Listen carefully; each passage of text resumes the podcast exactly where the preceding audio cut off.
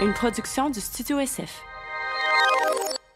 Bienvenue au Sans Filtre, All right, c'est parti. le podcast où on parle de ce qu'on veut avec nos invités. That's it. Des fois, on parle de rôle, des fois, non. Je suis PH Quentin avec moi, Doom Plante. What's up? Euh, euh, écoute, euh, ben, cette semaine, Dom. Ouais. ça a bien été sur le commanditaire cette semaine. Ouais, c'est ça. Euh, on, est, on, on est commencé par nous-mêmes aujourd'hui. Cette semaine, on a reçu au podcast notre ami Thomas Levac qui, qui fait son propre podcast puis qui l'enregistre ici. Fait qu'on le croise, on, on le voit souvent.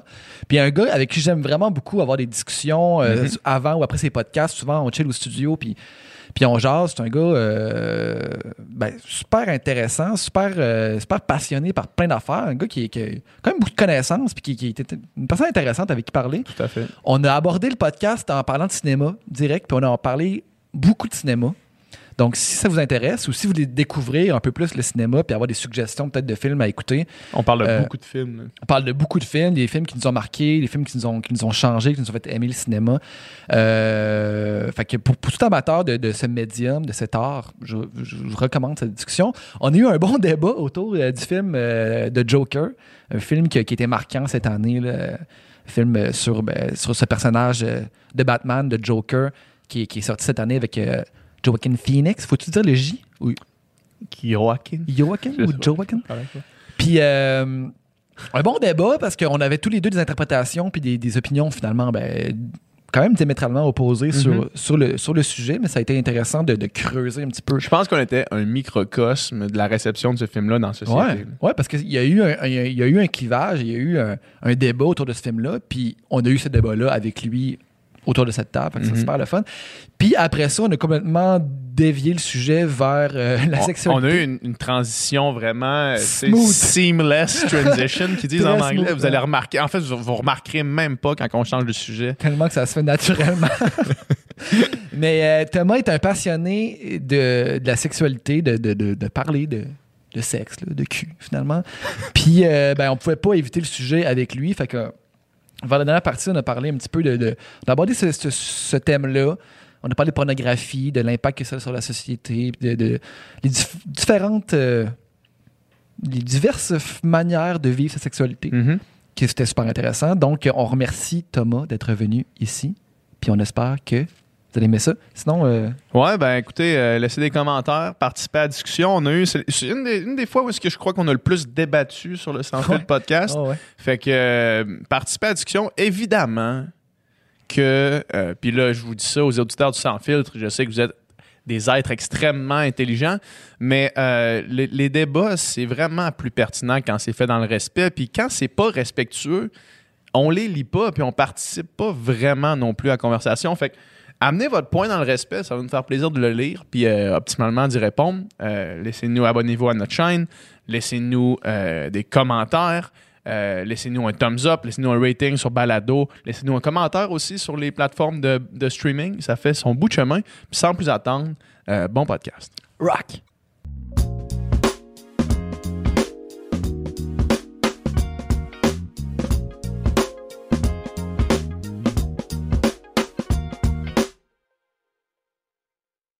Thomas, Allô? yes, merci beaucoup d'avoir accepté d'être là. C'est un plaisir. La table s'est tournée pour toi. Ouais. T'es, du côté de l'invité du Sans Filtre. Oui. Mais t'es aussi du côté de l'invité de ton podcast à toi. Podcast de Thomas Levac. C'est c'est comme, c'est comme votre podcast, sauf qu'on est juste deux et il y a des codes d'écoute. Ouais. Contrairement à moi, il n'y a personne. Vous, il y a des codes d'écoute. C'est la différence. Sinon, même, à- même la- même. Mais t'as reçu, euh, t'as reçu des invités qui étaient cool là, dernièrement. Euh, moi, je- la semaine passée, on t'a reçu Martin Matt. Oui! C'était le fun, ça. C'était hot. Euh, es-tu disponible sur ton Patreon? T'as-tu lancé ton Patreon? Mais c'est quand, quand est-ce que ça va être disponible? Ça? Je veux dire, c'est quoi pour me- pour m'obliger à mettre mon Patreon? La semaine prochaine? Je, Ben, oui, sans doute. sans Mardi, doute. euh, mardi- pas demain, euh, le mardi prochain. Génial, ça va être disponible. Yes. Merci de me mettre de la pression, messieurs. Ben non, mais gentil. c'est cool, c'est cool. C'est qu'on peut inviter le monde à aller écouter le- ton podcast qui est enregistré dans nos studios ici. Ah, ah. Quelque chose que dans tes podcasts, des fois, tu abordes, mais j'ai l'impression que les invités embarquent pas tant que ça dans ce que toi t'abordes. Puis là, moi, je, je veux sauter là-dedans parce que nous autres, on, on triple là-dessus, mais tu parles souvent de cinéma. Oui. Tu es un passionné de cinéma.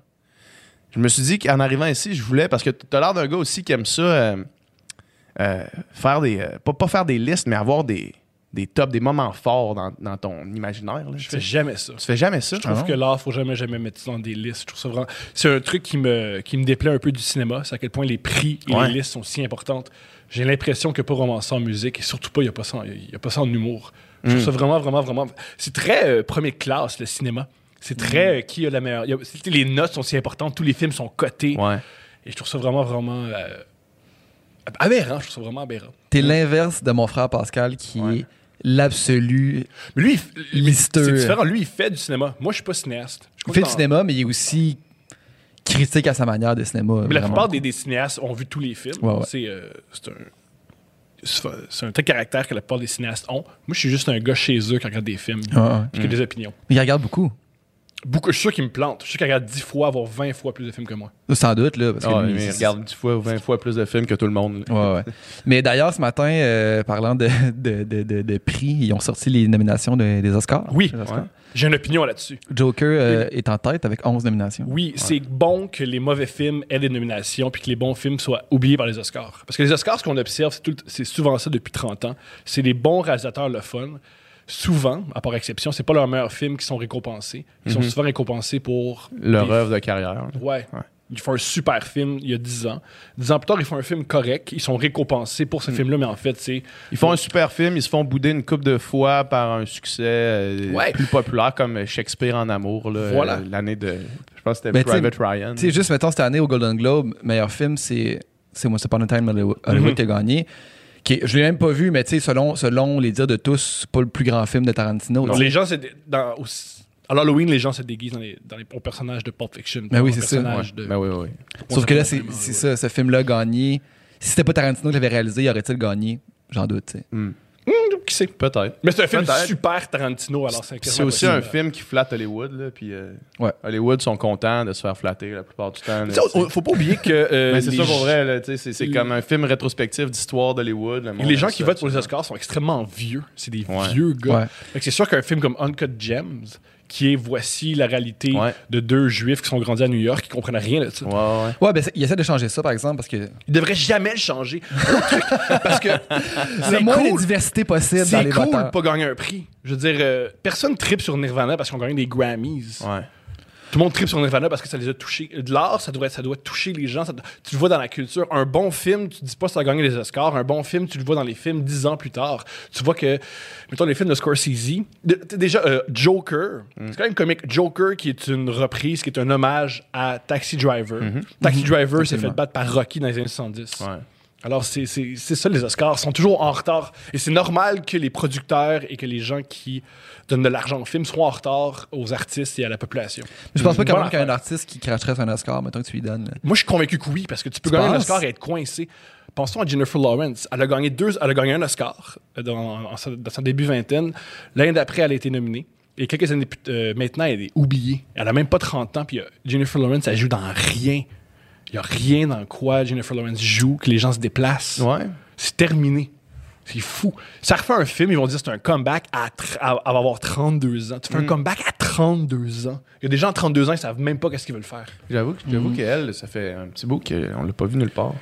Depuis ses nudes, là. Chez nous qui ont leaké. Je sais pas s'il y a un lien entre les deux. S'il y a un lien aux États-Unis, si on voit, ta- si on voit tes seins puis les gens veulent plus te voir au cinéma, je suis convaincu. Mm. Je suis convaincu dans une, dans une société assez conservatrice. Oui. Ça se pourrait, suis- ça. Ça se pourrait, en fait. euh, je l'ai dit un peu en joke, mais ça se pourrait très bien qu'il y ait un lien avec ça. Une fois que le mystère n'existe plus, euh, Pas juste ça, un, elle a sûrement une dépression parce que c'est particulier de savoir qu'il y a des centaines de millions de Ouais. gens qui m'ont vu nu sans mon accord. Ça Ouais. fait mal.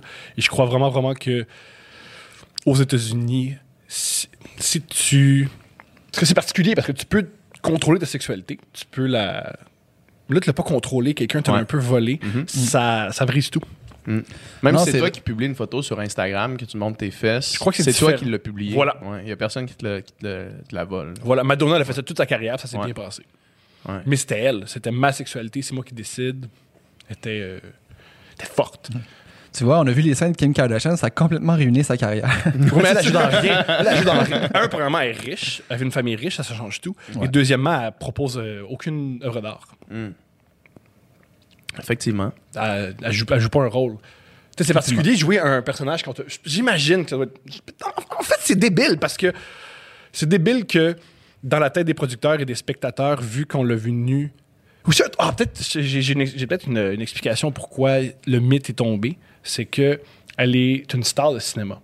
Dans, le, dans l'imaginaire collectif, une star de cinéma, c'est censé être le truc le plus inatteignable, Ouais. le plus.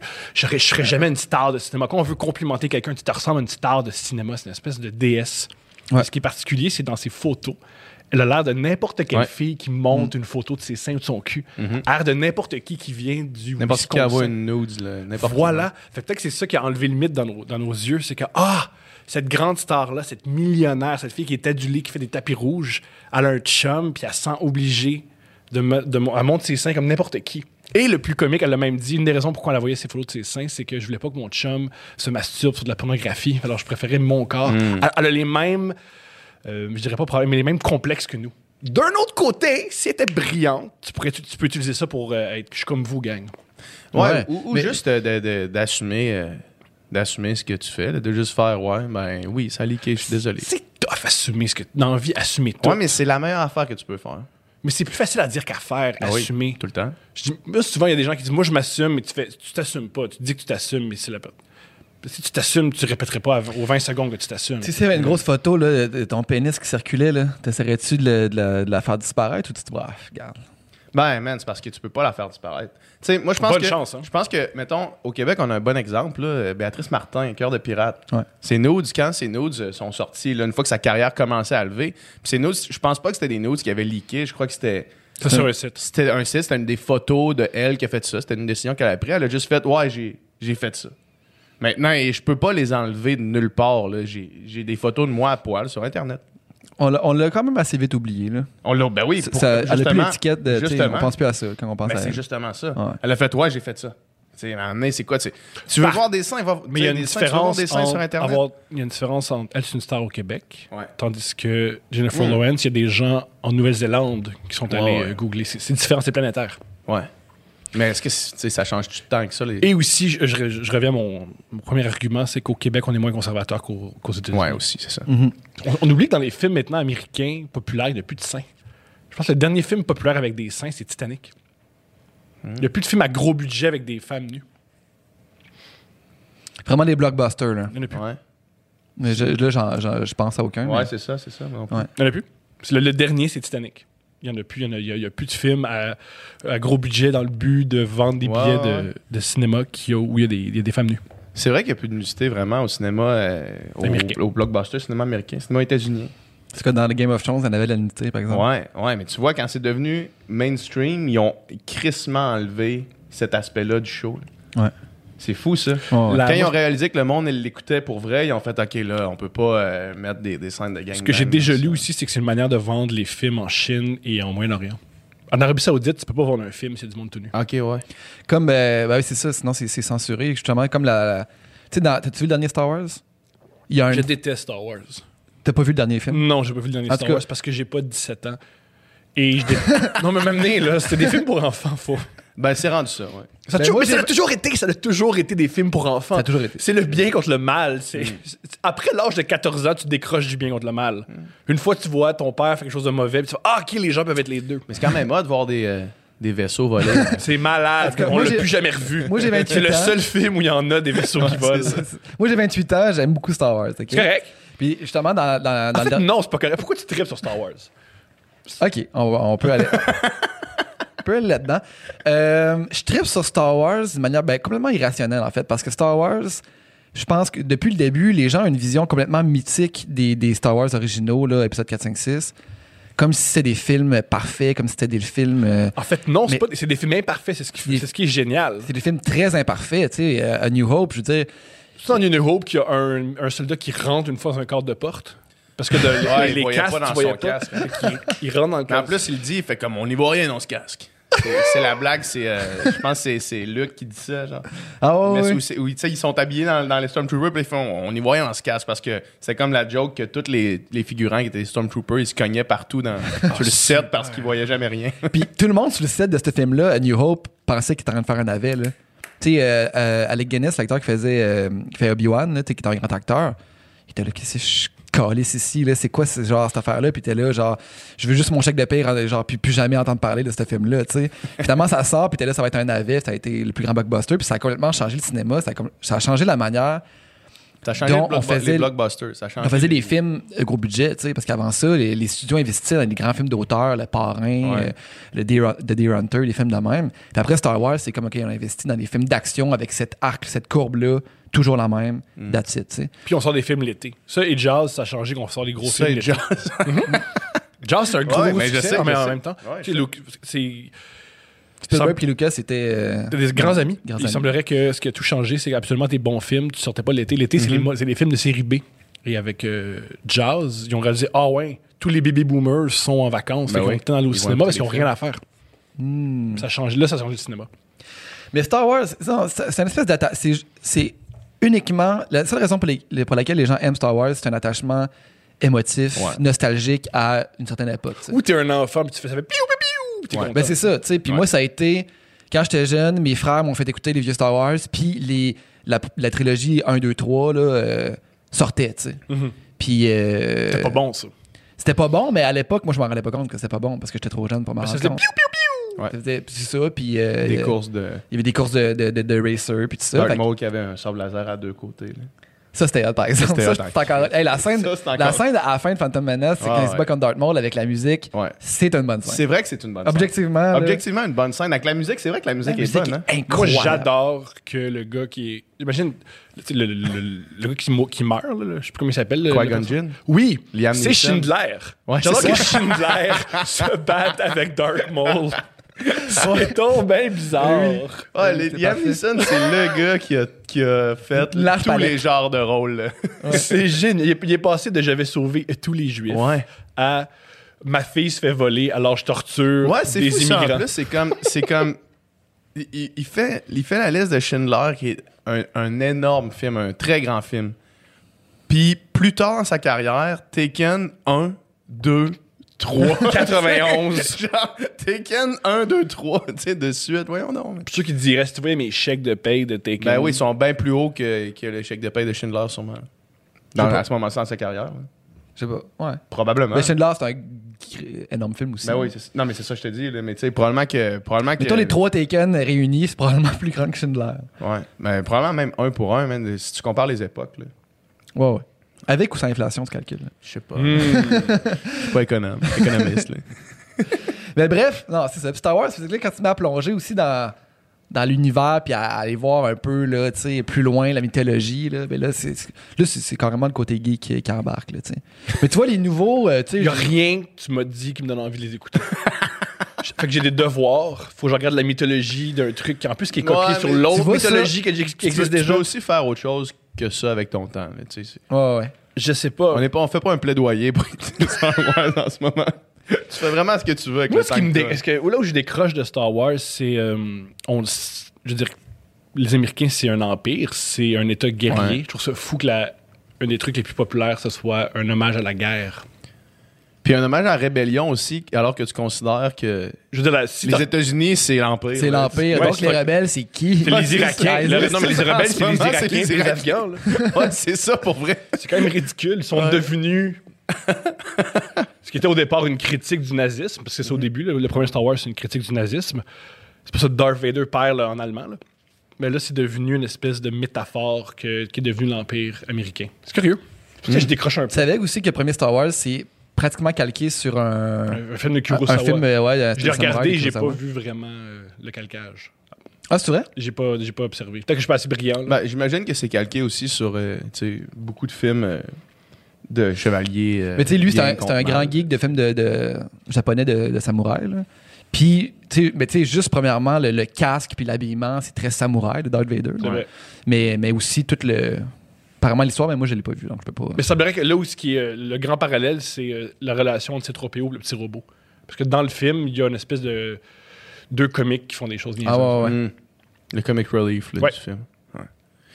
Euh, Mais ça, c'est ça pour dire que ces films-là, quand ils sont vendus à l'étranger, ben, il y a une scène dans Star Wars, dans le dernier Star Wars, puis tu sais, bon, tu peux, je, je veux pas spoiler la fin, mais Le bec, peux- des, le bec entre deux filles. c'est ça, il y a un bec entre deux filles, ça dure 0.5 secondes. ouais, c'est vrai, j'ai vu ça. ouais. Puis ça, ça a été censuré en Chine Ah ouais? à cause d'un bec entre deux filles pour 0.5 secondes. C'est sûr, ben oui. Fait, que- fait- fait que c'est- c'est c'est clair que justement, il y a plein de décisions qui sont prises pour plaire Ah oui, c'est sûr. à la, la plus grande froissée personne, plaire au plus de monde possible. Fait que Mais le bout où tout le monde se rentre des sables laser dans le ventre, ça, il n'y a pas de problème. c'est pas de problème. Entre Ça, c'est les- correct. S'il y a deux jeunes filles qui se donnent un bec, ça, on va couper ça. Exactement. La guerre, par contre, ça, il C'est c'est fou. n'y a pas de problème. Et aussi l'idée que dans la vie, il y a un bon côté, un mauvais côté, il n'y a pas de problème. Les deux Ben, filles, du moment que les, les bons gagnent. Puis en plus, les deux filles, le, le bec entre les deux filles, c'est vraiment genre. Faut, quasi- faut quasiment que tu portes attention. C'est pas érotique. Mais non, mais non, mais non. C'est vraiment. euh, ça, ça pourrait être deux tantes là, qui, Ouais. qui, qui s'accueillent. Ouais. Moi, PH, on a fait les deux le même cours, un cours en cinéma américain à l'Université Laval. Puis le prof, ce qu'il disait, c'est qu'il disait tous les films de Spielberg sont des euh, métaphores de la Deuxième Guerre mondiale. Ah ouais, moi, ce que j'avais Spielberg. observé, c'est tous les films de Spielberg sont sur le divorce. Sur le divorce. Il a, ben, le, Spielberg a été marqué par le divorce de son père, de ses Ouais. parents plutôt. Et tout, la plupart des films de Spielberg sont marqués par le divorce ou sont marqués par la famille. C'est tout le temps un truc de. fa- Mettons, Jazz, c'est un enfant qui a peur du. di- Je pense qu'il a un peu peur de la relation de ses parents. Euh, Comment ça s'appelle le film euh, Rencontre du troisième type? Son Ouais. père, il vire fou, puis il, il lâche sa famille pour un projet. Euh, Catch Me If You Can, c'est un gars qui, qui quitte sa famille. qui est dans le, le divorce. il y a tout le temps le divorce Mm. dans- dedans. Pareil, même dans son, son film sur la guerre mondiale, ça reste quelqu'un qui doit aller chercher un enfant. Tu sais, le soldat Ryan, c'est comme un enfant. Mm. C'était vraiment Mais, euh, hot, con- ce film. Mais euh, ce continue, pourquoi c'est. euh, Ben, lui, ce qu'il disait, c'est que c'est tout le temps dans les films, c'est très justement manichéen. C'est très blanc et noir, bon, le, le bon, le mal. Puis la, la seule, la seule, je dis la seule, c'est probablement pas la seule, mais tu sais, l'exemple premier du, du, du mal pur qu'on a dans l'histoire récente de l'humanité, c'est Hitler sa Deuxième Guerre mondiale. Puis lui, il disait, lui, il dit son film, son film préféré de Spielberg pour ses symboles, c'est La guerre des mondes. Mm. Tu sais, qui est arguably pas le meilleur film de Spielberg, mais C'est épique quand même. C'est un bon film. mais lui il disait, ça, c'est c'est la, la plus belle analogie de la Deuxième Guerre mondiale. C'est euh, Ah, moi, j'ai un philosophe sur Internet qui dit. Ben, il est pas juste sur a un Internet. philosophe sur Internet. dit de même, ça tout, part le mal. monde, tout le monde est philosophe sur Internet. il s'appelle Stavov Zizek, il fait beaucoup de vidéos, puis il écrit des livres. Et lui, il écrit beaucoup, beaucoup sur des films. Et lui, il disait que jazz, c'était une métaphore du fascisme. Ben, c'est ça. J'en doute pas. Jazz, c'était la, la- ce qu'il disait que. Ouais, jazz, c'était le. Si on veut sa métaphore, où ça, ça se passerait en, en Allemagne nazie. Tout le monde, c'est les Allemands. Et les, euh, le, le requin qu'on ne voit pas, parce que c'est très important, le requin, Ouais. on le voit jamais, Ouais. c'est le mal, c'est les juifs. Alors, tout. Ce qui, jazz, c'est l'histoire de trois hommes de classes différentes qui se réunissent Contre avec un ennemi Juifs. commun, qui était un peu ce qui s'est passé Le requin, c'est les juifs. Le requin, c'est. OK. Le requin, le requin, c'est les juifs. Le requin, c'est les juifs. Parce qu'il dit tu le vois de cet angle-là, toi. Parce que pour, pour convaincre des gens de faire le mal, il faut que tu aies un ennemi commun. C'est tout le temps ça. Trump, c'est sa meilleure. C'est, sa- c'est ce qu'il a fait. Trump, Ouais. il s'est dit, tu sais, build that wall, les immigrants, les latinos, c'est ça notre ennemi. Ouais. Puis ça prend un ennemi qu'on ne voit pas. Ça prend un ennemi qui n'est pas vraiment, vraiment là. La plupart des gens qui disent fuck les latinos, on n'a jamais rencontré. Ils vivent au Wisconsin. Ils savent pas c'est quoi un latino. On n'a jamais vu. Ça prend un ennemi qu'on ne voit pas. Comme dans Jazz, tu vois pas le requin, tu vois pas le mal, mais tu as peur de lui et tu t'unis pour aller contre lui. C'est vraiment une bonne analyse. C'est, ça, c'est son métier. Des, des fois, des fois tu sais, dans les. euh, Slavov Zizek, qui s'appelle. OK. Dans les, dans les, les analyses de, de- Les suranalyses de films, Ben oui. mettons, là, des fois, on part vraiment champ gauche complètement. Puis euh, dans certains cas, j'y adhère moins, mais dans des cas comme celui-là, c'est clair que ça fait. Moi, je pense qu'il y a plein des blockbusters qu'on peut analyser de manière de plus largement puis découvrir des, des symboles. En- vraiment. mais mettons, encore aujourd'hui, ou tu parles plus Moi, de pense que blockbuster de là, 15 ans? là? Non, moi, je pense que oui, encore aujourd'hui. Mais euh, aujourd'hui, tu sais, le, le film nord- euh, sud-coréen, plutôt euh, Parasite, c'est rempli de symbolisme. c'est Ben oui. Ouais. Mais tu sais, Ah là, je pense pas C'est une fable. Tu le dis lui-même. Ouais. on parle pas de blockbuster. à- non, mais tu sais, même, mettons, euh, je me souviens quand je faisais. Avenger, là, que ça sort maintenant. Ben là. oui, pense. c'est plein de symboles américains. Ben non, mais ça, c'est quasiment juste. Ouais, c'est ça. Ça, c'est quasiment, tu sais, Captain America, c'est juste ça, tu sais. C'est que ça. Fait que c'est même pas caché subtilement derrière quoi que ce soit, là. Mais tu sais, C'est pas un requin qui représente une cause sociale, là, tu sais. C'est vraiment comme. Le gars, il s'appelle Captain America, là. il est pas caché bien loin, là. Mais quand je faisais. euh, j'ai fait un cours à l'université sur. Euh, c'est la lecture de la, de la Bible, dans le fond. puis C'était un cercle de discussion. Puis Aïe, aïe, jamais été étudié. Combien ça coûtait à peu près? C'est 1500 pièces par session. On lisait la Bible. Eh non, mais c'est la chose la plus passionnante. Lire la Bible, lire un chapitre de la Bible, puis revenir, puis en parler pendant deux heures avec un groupe. C'est c'est la, la plus belle, la plus belle Ça s'appelle expérience. aller à l'église. non, mais, non, mais pas d'un point de vue. euh. C'était pas d'un point de vue croyant, là, pas d'un point de vue chrétien, d'un point de vue, on essaie de comprendre c'est quoi cette affaire-là. là. C'est ça qu'ils font les chrétiens. Ils lisent la Bible et essaient de comprendre c'est quoi cette affaire-là. C'est exactement Ouais, l'interpréter, mais je pense.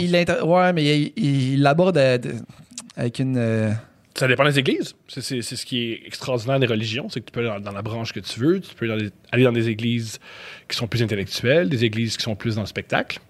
Mais la plupart des, euh, des églises, c'est exactement ce qu'ils font. Ils lisent un passage de la Bible et ils en discutent entre eux. Bon, Fait que T'as t'as Mais payé pas un pour aller à bon- l'église. C'est quand même génial. C'était que- pour, c'était pour ça que mon cours se déroulait à l'église, puis que c'était un prêtre en avant. Mais, euh, mais gros justement, gospel. là. puis à ce moment-là, euh, Hey c'était le film euh, sur Superman, le Man of Steel, là, Ouais. qui venait de sortir. Là. Tu sais, qui, qui avait pas été si bien reçu. je Il y a d'autres films à étudier hein, comme Man of Steel, Non, mais La lui, guerre des le- mondes. puis- Ouais, moi, j'avais fait Puis le prof, le prof, il disait ce film-là est cramé, bourré de références euh, bibliques, théologiques. Là. Il dit, c'est, c'est, c'est- tu peux l'an- tu l'analyses avec de, de- de- du point de vue euh, chrétien, là, tu sais, puis tu pourrais faire une thèse là-dessus. là. Je sais pas si tu te rappelles. euh, Mais Robocop aussi, d'ailleurs. Ouais, c'est ça, exact. C'est- On avait fait le travail. Moi, j'ai fait un travail de Ouais, session sur faire une analyse chrétienne de Robocop. Robocop, c'est c'est Ouais. le Christ qui Ro- renaît. là. Puis il y a plein de scènes que c'est, c'est, c'est transposé, là, Jésus, mais euh, Ouais, c'est un ouais. robot. Là, tu sais, puis Il y a plein de scènes. À un moment donné, t'as l'impression qu'il marche sur l'eau, tu sais, la manière que le plan est fait. euh, puis c'est- puis c'est c'est- c'est, Puis euh, selon c'est eux- conscient. C'est conscient. Selon eux, Robocop, c'est un gars qui va tirer sur des pauvres. Parce que c'est ça, Robocop. Robocop, c'est un gars qui, à Détroit, tire sur des pauvres. Parce que ça va faire les pauvres. Ça va faire les- Ça va faire les pauvres. C'est un. Arrêtez de vous. Arrêtez de voler pour manger, ça va faire. C'est quand même génial que Jésus serait. Si Jésus revenait, il dirait Il est où le poste de police? Ça me prend un pompeux. Je veux tirer sur des immigrants Quoi, illégaux. vous me dites qu'il y a des pauvres qui mangent, qui volent de la Il nourriture. était du bord des- on oublie qu'il était du bord des pauvres, hein, Jésus. Il voulait. c'est un ouais. révolutionnaire qui voulait faire la révolution en Palestine et Ouais, enlever absolument. les Romains. Et là, il dit non, non, non, moi, ce que j'ai compris de Jésus, c'est qu'il aimait pas les pauvres. Il éradiquait les pauvres. Ouais. Lui, il aurait dû prendre ton cours. Lui, il est resté dans ton cours à l'Université Laval. en disant, As-tu vraiment compris la Bible? Où c'est que t'as lu que Jésus veut tirer sur des pauvres? Où c'est que t'as lu que Jésus veut un revolver? Voyons! Je dis pas que c'est une, je dis pas que c'est une interprétation. euh, genre. euh, ouais, comment Ça- on appelle Ah, je trouve que 100%. euh, Ah, c'est- c'est- je, trouve- c'est- je suis convaincu que c'est ça. Mais je trouve ça génial, les gens, les artisans du film. Mais, mais croient que ça, Jésus- ça c'est ça. Mais ça, c'est c'est interprété. euh, c- pis ça, ça se passe dans n'importe quoi. Là. Mettons, tu lis. Tu peux même lire un article de journal en ce moment puis l'interpréter selon ce que toi, tu veux que ça signifie. là.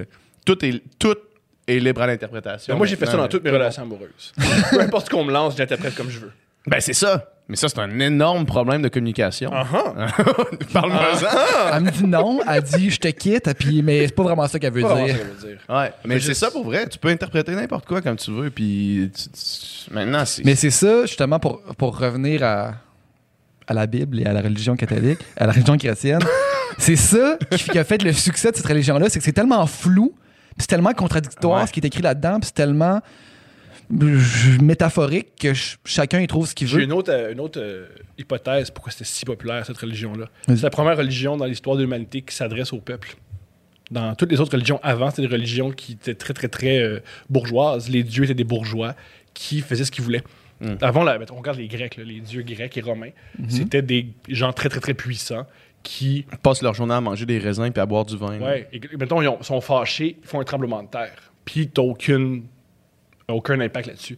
La religion chrétienne, c'est la première que c'est une religion qui s'intéresse au peuple. C'est une religion qui dit, euh, s'il te plaît, euh, euh, fais, fais attention à l'autre, l'autre doit faire attention à toi. C'est la première religion Ouais. qui s'adresse à la C'est population. une religion C'est qui les gens, tu t'embarques là-dedans parce que tu fais que quelqu'un me parle. mais c'est ça, mais c'est une religion surtout qui est, qui est inclusive. Tout le monde peut être chrétien. Ben oui. Tandis que, mettons, le, le judaïsme, c'est un peuple élu. T'es élu ou ben t'es pas élu. dans la bonne nouvelle là-dedans, c'est qu'ils veulent endoctriner personne, contrairement à l'islam et euh, le christianisme. Il n'y a jamais un juif qui va cogner chez vous. Il va Ouais, faire Hey, Abraham, mon chum, c'est sa réponse. c'est ça. Tout le monde, dans, dans le fond, ce que tu es en train de dire, c'est que tout le monde peut avoir la force. Tout le monde peut avoir la force. Hey, J'ai reçu le plus beau commentaire en, en dessous d'un des vidéos euh, l'autre jour. Yeah! Il y a quelqu'un qui m'a dit Doom, c'est Obi-Wan Kenobi. Yes! Oui, absolument, t'as tout compris, mon chum. Ce que je voulais te demander, euh, puis je te- je t'en ai pas parlé avant le podcast parce que je voulais avoir ta, ta, ton- ta réponse euh, à froid. C'est quoi, mettons, À chaud ou à froid? à froid? Ok, alright. C'est quoi, mettons, ta- ta- tes, tes trois moments cinéma qui, qui ont, qui ont marqué Thomas Levac comme t'es Ah, c'est une excellente question. Mon premier moment cinéma, c'est à 16 ans. Je savais que t'allais avoir une réponse. C'est comme, je savais que t'allais avoir une réponse. Tu y as déjà pensé. J'adore parler. Je suis enfant unique. J'adore parler tout seul. Moi, je suis l'enfant unique qui a tout le temps une balle dans les mains, qui passe toutes les journées tout seul. Puis tu fais bonjour Thomas, tu fais Ah, Euh, mon premier moment de cinéma, c'est sûr que c'est quand j'ai regardé, euh, lorsque, la première fois que j'ai regardé Full Metal Jacket à l'âge de 16 ans. Ouais. Ah ouais? Avant ça, je crois que le cinéma, C'est c'était débile, ce film-là. c'était plate. Je crois que le cinéma, c'était. Tous les films que je voyais, c'était des films de Steven Seagal. Pour moi, le cinéma, c'était un gars stoïque. Veux Wow, ça, c'est pas plate, C'est par exemple. en train de dire Cuirassé en péril, y a rien de plate là-dedans. Ce n'est pas qu'un simple cuisinier. Les films de Steven Seagal, c'est épique, man. Ben, moi, mettons, Retire tes paroles. à un niveau intellectuel, ça me parle Ah oui, pas, absolument. malheureusement. Et quand j'ai vu Full, Full Metal Jacket, c'est la première fois que ça a décliqué. Ah, tu peux dire quelque chose dans ton film. Ah, c'est débile. Tu peux avoir un discours. débile mental. Fait que j'ai vraiment, vraiment euh, trippé là-dessus. Mon deuxième moment. La scène, la scène euh, du, du, euh, du staff, euh, staff sergeant là, qui, euh, qui drill les, les, les recrues. Là. Ouais. Cette scène-là, il y Le a général Hartman, le, On- le- on le- en le a- sergent Hartman. On en avait parlé justement, je pense que c'était dans le cours de, de Jean-Pierre justement à l'université. Ouais. On en avait parlé, c'était le, gars qui est dans le film, finalement, lui il était juste un. euh, il était juste sur le set pour conseiller l'acteur qui était supposé faire cette scène-là. Puis là, il a dit comme ça marchait pas. Puis là, euh, euh, Kubrick. Kubrick, il dit, euh, OK, ben, vas-y, m'ont dit comment, comment qu'on fait ça? Kubrick, il dit à, à son, à son DP, tourne. Tu sais, on, Mm. on roll. Fait que là, il se met à faire ça, il drill les gars. Toute cette scène-là, c'était pas scripté, c'était lui, le, le- le vrai staff sergeant, qui drill les gars. là. Puis c'est épique, là. Tu sais, genre, choke yourself. Il met sa main de même, puis là, le gars, il est genre, what the fuck? tu sais, le gars, c'est l'acteur, c'est comme, OK, on roule, là. OK, choke yourself. c'est épique, cette scène-là, vraiment. Petit Ouais. truc sur le film, euh, c'est Nono, là, mais le, le gars qui joue le soldat qui, qui suit pas, qui, qui se tue à la fin. Private Pile, c'est ça? Voilà. C'est le même acteur qui joue dans Men in Black, la grosse bébite. Sa carrière a vraiment pas arrêté de monter. Hein? En fait, oui. C'est vraiment un, c'est vraiment un acteur qui, euh, qui transforme toujours son, son visage. Il est dans plein, plein, plein de films qui se ressemblent jamais. Mais c'est celui qui, le- dans Men in Black, c'est celui qui joue le méchant, tu sais, qui marche, Ouais. qui croche. OK, OK, OK. Ouais. Lui qui boit de l'eau avec du sucre. Exactement. Ouais, ok. Plus, plus, Ah. plus, lui qui- Mais c'est comme Mark Hamill, justement, qui fait Luke dans Star Wars. là. Lui, on l'a plus vu au cinéma. Presque pas. là on l'a vu plein de fois. Mais lui, mais lui faisait des, des voice-overs, faisait beaucoup, beaucoup, beaucoup, Ouais. beaucoup de voix. Je pense qu'il joue le Joker, dans, le, le Joker ou euh, Batman dans un des, euh, Oui, euh, oui, oui, un des absolument. cartoons. absolument. Fait que juste un moment, j'ai Ouais. adoré ce film-là. Ouais. J'ai trouvé ça vraiment, vraiment, vraiment bon. Ensuite, euh, il y a eu le- la comédie Annie Hall. Je suis tombé avec, en, en amour avec le comédie Annie. Hall de Woody Ouais. Allen. J'ai vraiment aimé ça. J'ai tripé. Je savais pas que tu pouvais être aussi drôle. Du moins, je- moi, euh, j'avais toujours euh, observé que la comédie, c'était des gens qui avaient confiance en eux, qui étaient sur scène. Ils étaient beaux, Mm. puis ils disaient à quel point ils étaient beaux, puis c'était tough à être beau. C'est souvent ça auquel à quoi j'avais accès. Quand j'ai vu Woody Allen, ça m'a bouleversé. Ah, quelqu'un qui n'a pas confiance en lui, pendant une heure et demie, fait un film sur le fait qu'il n'a pas confiance en lui. Ouais. En lui, plutôt. Mhm. Ça m'a vraiment touché. Et euh, la pro- je pense que la première fois que j'ai vu Tarantino Pulp Fiction, comme tout le Mhm. monde, comme Mhm. n'importe quel jeune garçon qui voit ça, tu fais Ah, OK, un film, ça peut juste être plaisant. Ouais. T'as le parcours euh, typique, je pense. Je suis le blanc le plus blanc du monde. Non, non, mais moi, tu sais, moi aussi, mon éveil au cinéma, ça a été euh, Tarantino. Moi, ça a été Kill, Kill Bill à l'époque. Après ça, tomber dans Kubrick. Puis, Mm. tu sais, tomber dans Scorsese. Le film, un, un des films qui m'a, un autre film qui m'a extrêmement marqué, c'est Taxi Driver. Quand j'ai vu Ouais, Taxi ouais. Driver, ça m'a vraiment, vraiment, vraiment touché. Ah, c'est la première fois que je voyais un, des, un film où le, il y avait rien de clair. Est-ce qu'il était gentil, était-tu Ouais. méchant? Mm. Et ça, c'est un film. ex- euh, on parle de, de biblique. La plupart des films de Scorsese sont extrêmement catholiques. Il, est cro- il est croyant, lui. Hein. Extrêmement. Ah ouais. Extrêmement. Il a même fait, un, il a, un- il a fait un- sa vision de la passion de, de Jésus-Christ. Ouais. Je me souviens plus comment ça s'appelle. Malheureusement, ça ne me revient pas. Mais il a fait un film sur la vie de Jésus. Puis lui, son idée, c'était que Jésus avait pas. euh, Jésus doutait. Et deuxièmement, Judas était son, euh, son apôtre le plus proche de lui. C'est pour ça qu'il l'a. Pas qu'il l'a trahi, mais qu'il a fait à croire qu'il l'a trahi. Et son film a été interdit par le Vatican, ce qui a fait beaucoup de peine à Jean. Ah ouais. Pauvre, pauvre Martin. Le Vatican a dit on peut pas, euh, Il est correct. on peut pas appuyer ce film-là. Ce qui est génial, parce que tu veux pas que le Vatican. Tu sais, Ouais. pas faire un film que le Vatican va c'est bon, ça. T'as raté ton film. Si le Vatican tripe sur ton film, c'est raté. Mm. Tu savais que Scorsese a, euh, a pas vu le Joker puis il veut pas le voir? Je suis convaincu que je comprends. Parce que, premièrement, il était supposé le, le réaliser Mhm. au début, pendant longtemps. Puis c'est lui qui, finalement, qui, pour d'autres projets, il a, euh, il a passé la POC à un autre. Puis justement, vu que le film est clairement tellement basé sur ses propres films à lui, euh, ça l'intéressait pas. Je suis convaincu, ouais. Euh, moi, c'était c'est The Big Lebowski. Ah, ben oui! Ouais. C'est bon. Quand j'ai vu The Big Lebowski, ça a tout changé pour moi. J'ai fait, OK, tabarnak, c'est c'est bon. Genre, c'est quoi qui- que je viens de regarder, là? Puis, euh, ouais. C'est toujours le fun, ça. Ce film-là, c'est, ça a été, ça a été un, un presque flop au box-office. Non, pas de- presque, c'est un flop. C'est devenu le- l'ultime comédie culte. Là. Ce qui est comique en plus, c'est que je suis même d'avis que ça a changé les comédies américaines. C'est le plus parce que c'est un des premiers films qui est extrêmement vulgaire. C'est sorti, je pense, en 99. Ça et There's, moi, je- ça et There's a Thing About Mary. Je sais qu'il y a un- il y, a un critique du New York Times qui dit There's a Thing About Mary, depuis ce film-là, toutes les comédies américaines, c'est des relents de There's a Thing About Mary. Tous les films sont. euh, avant, tu peux pas faire de films sexuels et vulgaires. Ouais. The Big Lebowski, c'est une des, une des premières comédies où le monde disait fuck. Autant. ouais. Ça, ça- ça, on voit des seins là-dedans. Vagina. Oh yeah. C'est tellement bon, ce film-là. Allez voir ça, les Et amis de Big très comique, que quand il signe un chèque au début, Ouais. c'est euh, le 11 septembre, que- 80 il fait pour le 11 septembre. Ah ouais? Ouais. C'est que c'est bon? Il mais, et moi, j'ai vu Et ce en même temps, il regarde, c'est drôle parce qu'il fait, il fait ça en même temps. puis un- il y a- il y a plein de clins d'œil à la, à, la, euh, à la guerre du Golfe. Ouais, on entend, on entend dans- pendant qu'il Ouais. fait ça, à Bush la télé, c'est comme euh. This aggression will not stand. Truc super intéressant aussi, tout ce qu'il entend de, Exact, de, ça, de il répète. C'est ça, tout ce qu'il dit, tout, probablement toutes ces lignes dans le film, c'est des choses que lui, le gars, il a tellement pas de vocabulaire, que c'est des choses qu'il a entendues. This aggression will not stand, man. Tu sais que le Big Lebowski, c'est un vrai gars. C'est un ami à- au frère Cohen. C'est un ami au frère? Cohen, ouais. Le dude, c'est un ami au frère Cohen Ah qui ouais. parlait tout le temps de son, euh, de son tapis. Puis une fois, il l'a perdu, puis il disait ça. It really tie the room together. C'est un truc qui dit au Tie frère the Cohen. room together, C'est man. hilarant, les gars. You took my fucking rug, man. Ben, c'est un film qu'ils ont écrit pendant que. Parce qu'ils disent ça, les frères Cohen, ils ont toujours plein de projets en même temps. Ouais. Et euh, c'est un film qu'ils ont écrit pendant un bloc d'écriture d'un autre film. Ah ouais. Ah, c'est que c'est drôle? Mais moi, j'aime ça, les films, justement. Ça, c'est un film qui, en surface, c'est juste drôle et niaiseux, mais il y a tellement d'attention aux Ben détails. ben oui, oui. Ces films-là, j'ai dû le voir euh, 12 fois, tu sais. Puis justement, justement, tu sais, l'espèce de, de, de sous-texte, de, de, de contexte social que de, de guerre du Golfe, avec justement toutes ces petites euh, références-là du fait que euh, lui, il reprend jamais, il reprend toujours les dialogues des autres, puis ça. Puis il y a tellement d'attention aux détails que tu peux justement l'écouter puis les réécouter, puis tu vas tout le temps rire puis découvrir des autres petites affaires.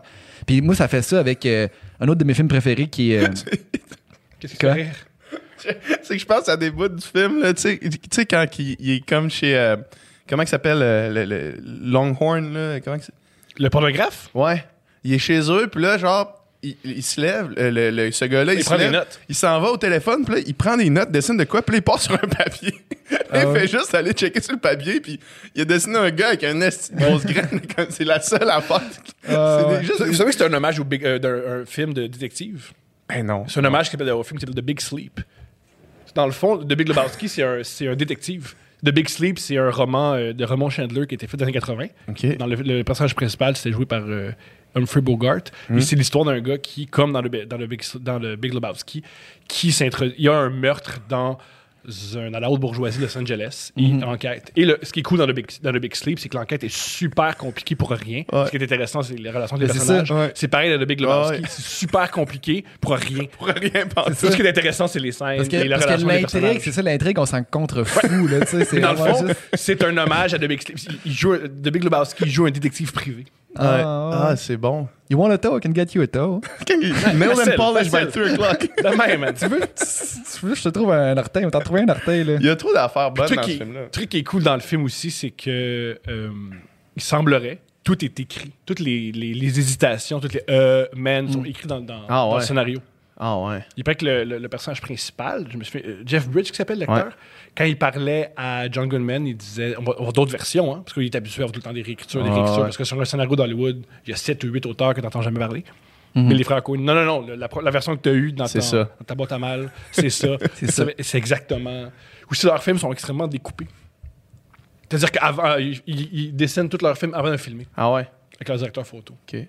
Fait Hmm. C'est exactement. Parce que, Ouais, ouais. parce que ma- bien les gens m'ont expliqué, ça, je sais pas si c'est vrai, mais vu qu'ils produisent eux-mêmes leurs films, ils peuvent pas perdre des jours de tournage. c'est à- ça. Comment, on, ah, comment on bloque notre scène, faut. Hmm. Ils savent exactement. Mhm. Avec toute, le- toute l'équipe qui est là, là, à faire des, des journées pas possibles. Mais je pense que Tarantino aussi a écrit ses dialogues de même, là, vraiment précisément. là. Quand, tu lis les scénarios à, à Tarantino, c'est de la littérature. Excuse-moi. C'est vraiment, vraiment écrit comme de la littérature. Les didascalies, c'est c'est comme un roman. Hmm. Absolument, une didascalie, c'est très, très, très. euh, voici ce qui arrive. Il rentre dans la voiture. là. Mais, euh, il rentre dans la voiture. euh, Tarantino est quand même ouvert au- au- au- à l'improvisation. Tu sais, mettons dans, dans Django, là, toute la scène où est-ce que DiCaprio il se coupe la main sur le verre, là, puis il se met à saigner. là. Tu sais, cette scène-là est comme rendu là, il l'a comme improvisé. là. Il a comme pogné le verre, ça a cassé, il s'est coupé la main, puis il a comme continué. Il a pris une serviette. puis tu sais, l'espèce de maid, la, la, la, la maid noire qui est là, il fait juste pogner une serviette, puis genre, il, il s'essuie la main sur son, sa jaquette rouge. Là. Elle, genre, elle se met à pleurer, mais elle pleurait. là. C'est comme qu'est-ce qui se passe, DiCaprio qui pogne la main, puis qui continue sa scène avec la main qui saignait là, abondamment. C'est fou ces acteurs-là, à quel point ils sont dédiés par leur métier. là. C'est comme, Ouais. je me coupe dans le milieu d'une scène, mais on continue. Ah, sont dédiés ou sont des demi-dieux. Ils savent qu'ils font ce qu'ils veulent. Peut-être, ouais. Je sais pas s'ils sont dédiés. Moi, C'est je que pense, moi, moi, je fais ce que moi, je je veux. pense honnêtement, puis Se se couper la main. là. N'importe qui qui cuisine se coupe la main. là. ouais, mais C'est à ce point-là que ces acteurs-là sont, vivent dans une, dans une bulle de what? Hey, je me suis coupé la main. Mais tout le monde se coupe mais- la main! Mettons, tu, mettons, tu te coupes la main dans le milieu du podcast. Ouais. là. Tu vas peut-être prendre, hey, on va prendre une petite pause, je vais J'ai- aller gérer ça. tu. J'ai déjà joué avec un, talon, un tendon d'Achille déchiré. Il Ah n'y ouais. a rien, là. Il n'y a rien, là. Vous êtes, vous êtes- vous êtes des athlètes, il me semble? Ouais. Ouais. Vous avez déjà joué blessé, bien plus qu'une petite coupure à la main. ouais, mais mettons, Ok, là, on parle de couper la main, mais tu sais, des acteurs qui, qui prennent ou qui perdent euh, 50 livres pour C'est leur une rôle. perte de temps. Tu sais, Joaquin Phoenix, man, dans, pour The Joker, c'est de la, c'est de la dé- dedication, le hashtag dedication. là. Pas vraiment. Hashtag new me, c'est ma grande new question. year, new me. là. Ça, c'est ma grande question. Pas vraiment. C'est-tu nécessaire de t'amaigrir? de- Ben oui. Ben, pour son rôle, moi, je pense que ça, ça, ça, ça renforcit le personnage, puis c'est bien plus crédible. Ah, puis ils te le soulignent, puis te le font savoir en tabarnak qu'il a maigri. Ben il, y a, ouais, il y a des scènes où c'est juste regarde comme j'ai maigri. Mais, c'est sûr qu'il pourrait être habillé en hoodie tout le temps, puis tous les acteurs sont en hoodie, puis qu'on s'en rende pas compte, mais tu sais, ça, ça enlèverait l'espèce de. Ça amène un cachet de plus là, au film, définitivement. Puis ça, ça fait que tu Ouais, vois moins l'acteur, tu vois plus le personnage. Tu sais, des acteurs. Non, moi, je vois vraiment un gars qui fait regarde comme j'ai maigri. C'est comme j'ai maigri. oui, c'est vrai, je vois, je non, vois pas le personnage, les je acteurs, vois c'est Joaquin tough Phoenix qui a maigri. Des acteurs comme Daniel Day-Lewis là, qui se métamorphosent à, cha- à chaque Il film. maigrit Tu- pas, par contre. Il maigrit pas, mais tu sais, il est tellement. Il change sa voix, il change sa personnalité. Ça, ça m'impressionne. Je change ma personnalité. Je ne suis plus le même homme. Je suis un Anglais qui joue Abraham Lincoln. Puis tu le sens. Ça, c'est extraordinaire. Mais je suis Joaquin Phoenix. J'ai perdu 50 livres. Puis, OK. Super. Youpi. T'as un problème alimentaire. Yay! Ah non, moi je trouve ça, je trouve ça impressionnant, surtout quand c'est pour faire, quand c'est pour mettre euh, sur pied une performance comme celle-là. Si, si ce personnage-là avait de trop en santé, ça OK, mais est-ce que tu trouves qu'il est meilleur que Heath Ledger? Moi je trouve que c'est deux versions complètement distinctes. Je trouve qu'il est qui moins sont bon. vraiment bonnes les deux. Ben, moi, je trouve que les deux sont, sont Non, hallucinants. Moi je, moi, je pense pas qu'on peut. Ça, c'est, ça, c'est une autre affaire. Un- ces débats-là, là, tu sais, puis tu vas, tu vas euh, relate à, à ce que je veux dire. Quand LeBron James est allé jouer à, à- à Los Angeles, là, il y a plein de fans de Kobe Bryant qui étaient, qui étaient pistes, qui étaient pas contents qu'un autre bon joueur arrive. Mais si tu es un vrai fan des Lakers, tu devrais être juste content qu'il y ait un autre bon joueur. C'est qui le meilleur? On s'en crisse, c'est juste deux excellents joueurs, tu sais. Fait que dans ce cas-là, là, de comparer les, les Jokers, j'en ai vraiment rien à chier. C'est lequel qui est meilleur? Puis de toute façon, Oui, comment est-ce qu'on compare réellement une performance? Il y en a un, c'est un film d'action. Il y en a un autre, c'est plus un, un thriller psychologique. Tu peux pas comparer ces deux performances-là parce que le personnage, c'est le même. là. Je suis convaincu Ça a qu'on- rien à Je suis voir. convaincu qu'on peut, tellement qu'on peut, que sa performance est teintée de plein de clins d'œil à la performance de Heath Ledger. Mettons, Heath Ledger et Jack Nicholson, c'est deux personnages complètement différents. Super. Le personnage de Heath Ledger et le personnage de Joaquin Phoenix sont très, très, très... Il y a, même- il y a des plans qui sont les mêmes. Qu'est-ce que tu veux J'ai dire? pas vu ça. Ben, il y a Non des plus. plans dans la voiture. Comment il est filmé dans la voiture, c'est pareil. Les cheveux mauves, c'est pareil. Que le maquillage, soit- qu'il fasse lui-même son maquillage, c'est pareil. Mais dans, il- dans Jack Nicholson, c'est pas un maquillage, il tombe dans, de la, dans un truc radioactif. Il y a beaucoup, beaucoup de choses qui sont pareilles. C'est parce qu'à un moment donné aussi, le matériel qui C'est que le Joker, il, il reste le Joker. c'est un personnage qui préexistait. là. C'est Non, mais sûr c'est qu'il y a même des traits communs. Le film, il y, a- il y a- il y a des hommages au film qui est sorti il y a 10 ans. Mais c'est parce que moi, mettons, comment je le vois, de dire comparer un film d'action avec un, un thriller euh, psychologique comme ça, c'est comme si on disait Hey, euh, qui- c'est qui le, le roi Arthur que tu préfères C'est-tu dans Monty Python and the Holy Grail ou bien c'est dans King Arthur, euh, le film d'action Ça euh, se fait. Ben, ça se fait comment? Tu sais, tu peux pas. euh, Des pommes et des oranges, pas mal. Ouais, c'est ça, sens. tu peux Mais pas. des pommes et des oranges, ça se compare. ça, c'est. Ben oui, Ok. c'est deux fruits. ton fruit préféré? Ben oui! Moi, j'ai cette expression-là, des pommes et des oranges. C'est la chose la plus facile à comparer. Je connais des gens qui aiment les pommes, qui détestent les oranges. C'est c'est rond, c'est sphérique. À ce qu'on part, on peut comparer les deux. On peut s'amuser à ça. Les deux, on fait des jus. Est-ce que tu préfères le jus d'orange ou le jus de pomme? Mais c'est parce que. ok, Ben, c'est dicton sur lequel dans on se ce base? cas-là, Mais il est niaiseux, ce dicton-là. Il est tellement niaiseux. Dans, dans ce cas-là, ça, ça relève d'une préférence personnelle. Tout, est une, préférence personnelle. La politique, c'est une préférence Mais- personnelle. L'amour, c'est une préférence J'ai personnelle. l'impression que dans le débat, c'est quel le meilleur Joker? C'est pas c'est quel le meilleur Joker selon toi, c'est lequel que tu as préféré le plus. Mhm. Je pense que c'est. Mettons, c'est Heath Ledger le meilleur Joker. Mais c'est vrai que c'est tout le temps ça en art. Là. Tu peux- Ouais. C'est dur de, de poser un absolu en art, de dire c'est objectivement selon. euh, Les films de Kubrick sont meilleurs. Ben, tu les, peux- les tu peux films des comparer sœurs Olsen. Non, mais il y a des choses qu'on peut comparer. Mettons, je préfère voir. euh, Je pense que dans l'histoire du cinéma, Orange Mécanique est plus important que New York Minute. Plus important. Des, des, des sœurs Olsen. Plus important, oui. Plus important, ça, c'est les- sûr. Maintenant, est-ce qu'on est-ce est-ce qu'on décide les, les- les- quel Joker est le plus influent? Qu'est-ce que le temps va nous le dire? là, c'est- je crois que un, un truc qui est, par- qui est particulier du Joker, ce qui est génial du euh, de c'est Scorsese qui disait ça. Il disait si on se rappelle de l'intrigue de ton film, c'est raté. Ce qu'on se rappelle d'un film, c'est des scènes et des moments. Dans le film de The Dark Knight? merci, on se rappelle de plein de trucs. Il y a plein de trucs dans la société, euh, pas la société, mais la culture populaire qui viennent de ce film. Il y a plein d'expressions. Mhm. Tu sais, Il y, a- il y a des gens qui veulent juste voir le, le- monde brûler. Why so serious? Qui est pris Ouais. un autre film en passant. Qui est Ah. pris euh, un film euh, qui est sorti quelques années avant. Il n'y a rien de nouveau en dessous du soleil. Mais euh, puis en plus, c'est du, du même ton. Bref, il y a beaucoup, beaucoup de séquences de ce film qu'on se rappelle. Est-ce qu'on se rappelle de l'intrigue? Non. Pas Et vraiment. on se rappelle rien du Joker. Tout ce qu'on se rappelle du Joker, c'est Hey, Heath Ledger a perdu du poids. Je pense que le Joker, ça va mourir dans 10 ans. Il n'y a personne qui va, se- qui va se rappeler de Euh, film-là. ouais, euh, le- euh, t'as fait un lapsus. Euh, Joaquin Phoenix a perdu du poids. Tant que ça. Non, non, mais c'est que t'as dit. Ah, excuse-moi. euh, oui, mais c'est tout ce qu'on tout ce qu'on se souvient du film. Ah, moi, je pense pas. Je pense pas que ça va marquer tant que ça. Je pense- moi, je pense tout ce qu'on va se souvenir du film, c'est ah, euh, les gens vont aller à Queens dans les escaliers. Dans le Bronx, les escaliers. Moi, je trouve que c'est vraiment un commentaire sur OK, comment qu'on traite les gens qui ont des problèmes mentaux aux États-Unis. Ça n'a pas de sens. C'est ça, le- c'est ça le film. Et c'est à ce niveau-là. Il y a un, gars qui, souffre de maladie mentale. Mais c'est tout ce que c'est. C'est pas un film de super-héros. tu sais, C'est ça l'affaire. En fait, si, parce qu'il est magique. Il est un peu magique. Il, dit- il- il- il se promène dans le temps, on sait pas si c'est vrai, on sait pas si c'est pas vrai. Il assassine du monde, il se fait jamais pogner, il est très très fort. Malade mental. C'est quand même génial qu'il est maigre, il mange pas à sa faim, mais il peut tuer du monde. N'importe Il y qui a avec une- un gun peut tuer quelqu'un. Euh, ben, il, pas un mais tu pas quelqu'un avec, euh, ses, avec euh, un de ses, un de ses- ses an- ses Tuer anciens avec, euh, collègues. avec Non, un mais tu peux, tu peux tuer quelqu'un, Thomas, si tu veux. là. Demain matin, tu tues quelqu'un, si tu veux. Je sais pas. Avec tes mains. Là. Je sais pas. Je pense que t'es. Tu veux tuer quelqu'un, tu tues Tu tues quelqu'un, demain- demain tu te lèves le matin. tu tues quelqu'un, Thomas. là. 3 heures T'es pas, t'es pas Hulk Hogan, là, tu peux tuer quelqu'un, man. Je sais pas. Je me demande. T'es pas, T'es pas de rock, là. Je veux pas être plate, mais t'es pas de rock, là. Mais tu peux tuer quelqu'un dans Mais la- tu peux tuer quelqu'un quand même. Je sais pas. mais en tout cas, un autre truc aussi qu'un un homme qui souffre de maladie mentale m'a expliqué, il dit ce que les gens comprennent pas la maladie mentale, c'est à quel point ça paralyse? Souvent, tu fais Mm. rien quand tu es malade mental. Et dans ce film-là, il, il- il fait plein d'actions, il crée une révolution. La plupart des gens, euh, les gens qui ont des problèmes mentaux, ils créent pas des révolutions, ils ont la difficulté à sortir de leur lit. Le film ne comprend rien de la maladie mentale. Ouais, c'est ben- même pas la maladie mentale, c'est l'idée qu'on se fait de la maladie mentale. Exemple, ah ouais, les, les tueurs fous sont malades mentaux. Sont-tu vraiment tueurs fous? L'idée, c'est- faut C'est accepter vraiment fou. sont-tu vraiment fous? Ou c'est des gens qui, qui sont narcissiques? Ben, ils sont sociopathes, narcissiques euh, et toutes sortes de traits. je sais là. pas. Ou c'est. C'est quoi la folie, tu sais? C'est-tu être en psychose, la folie, ou c'est tout ça? C'est des bonnes questions que le film ne se pose pas. Le film prend juste l'idée débile de CNN que si tu tues les autres, tu es fou.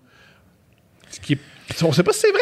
C'est pas, pas, c'est pas vraiment. C'est ça ce que je déteste du film, c'est que c'est censé être de l'art, mais ça prend l'idéologie des. Mais moi, j'ai l'impression que la force de ce film-là, c'est justement de faire ça.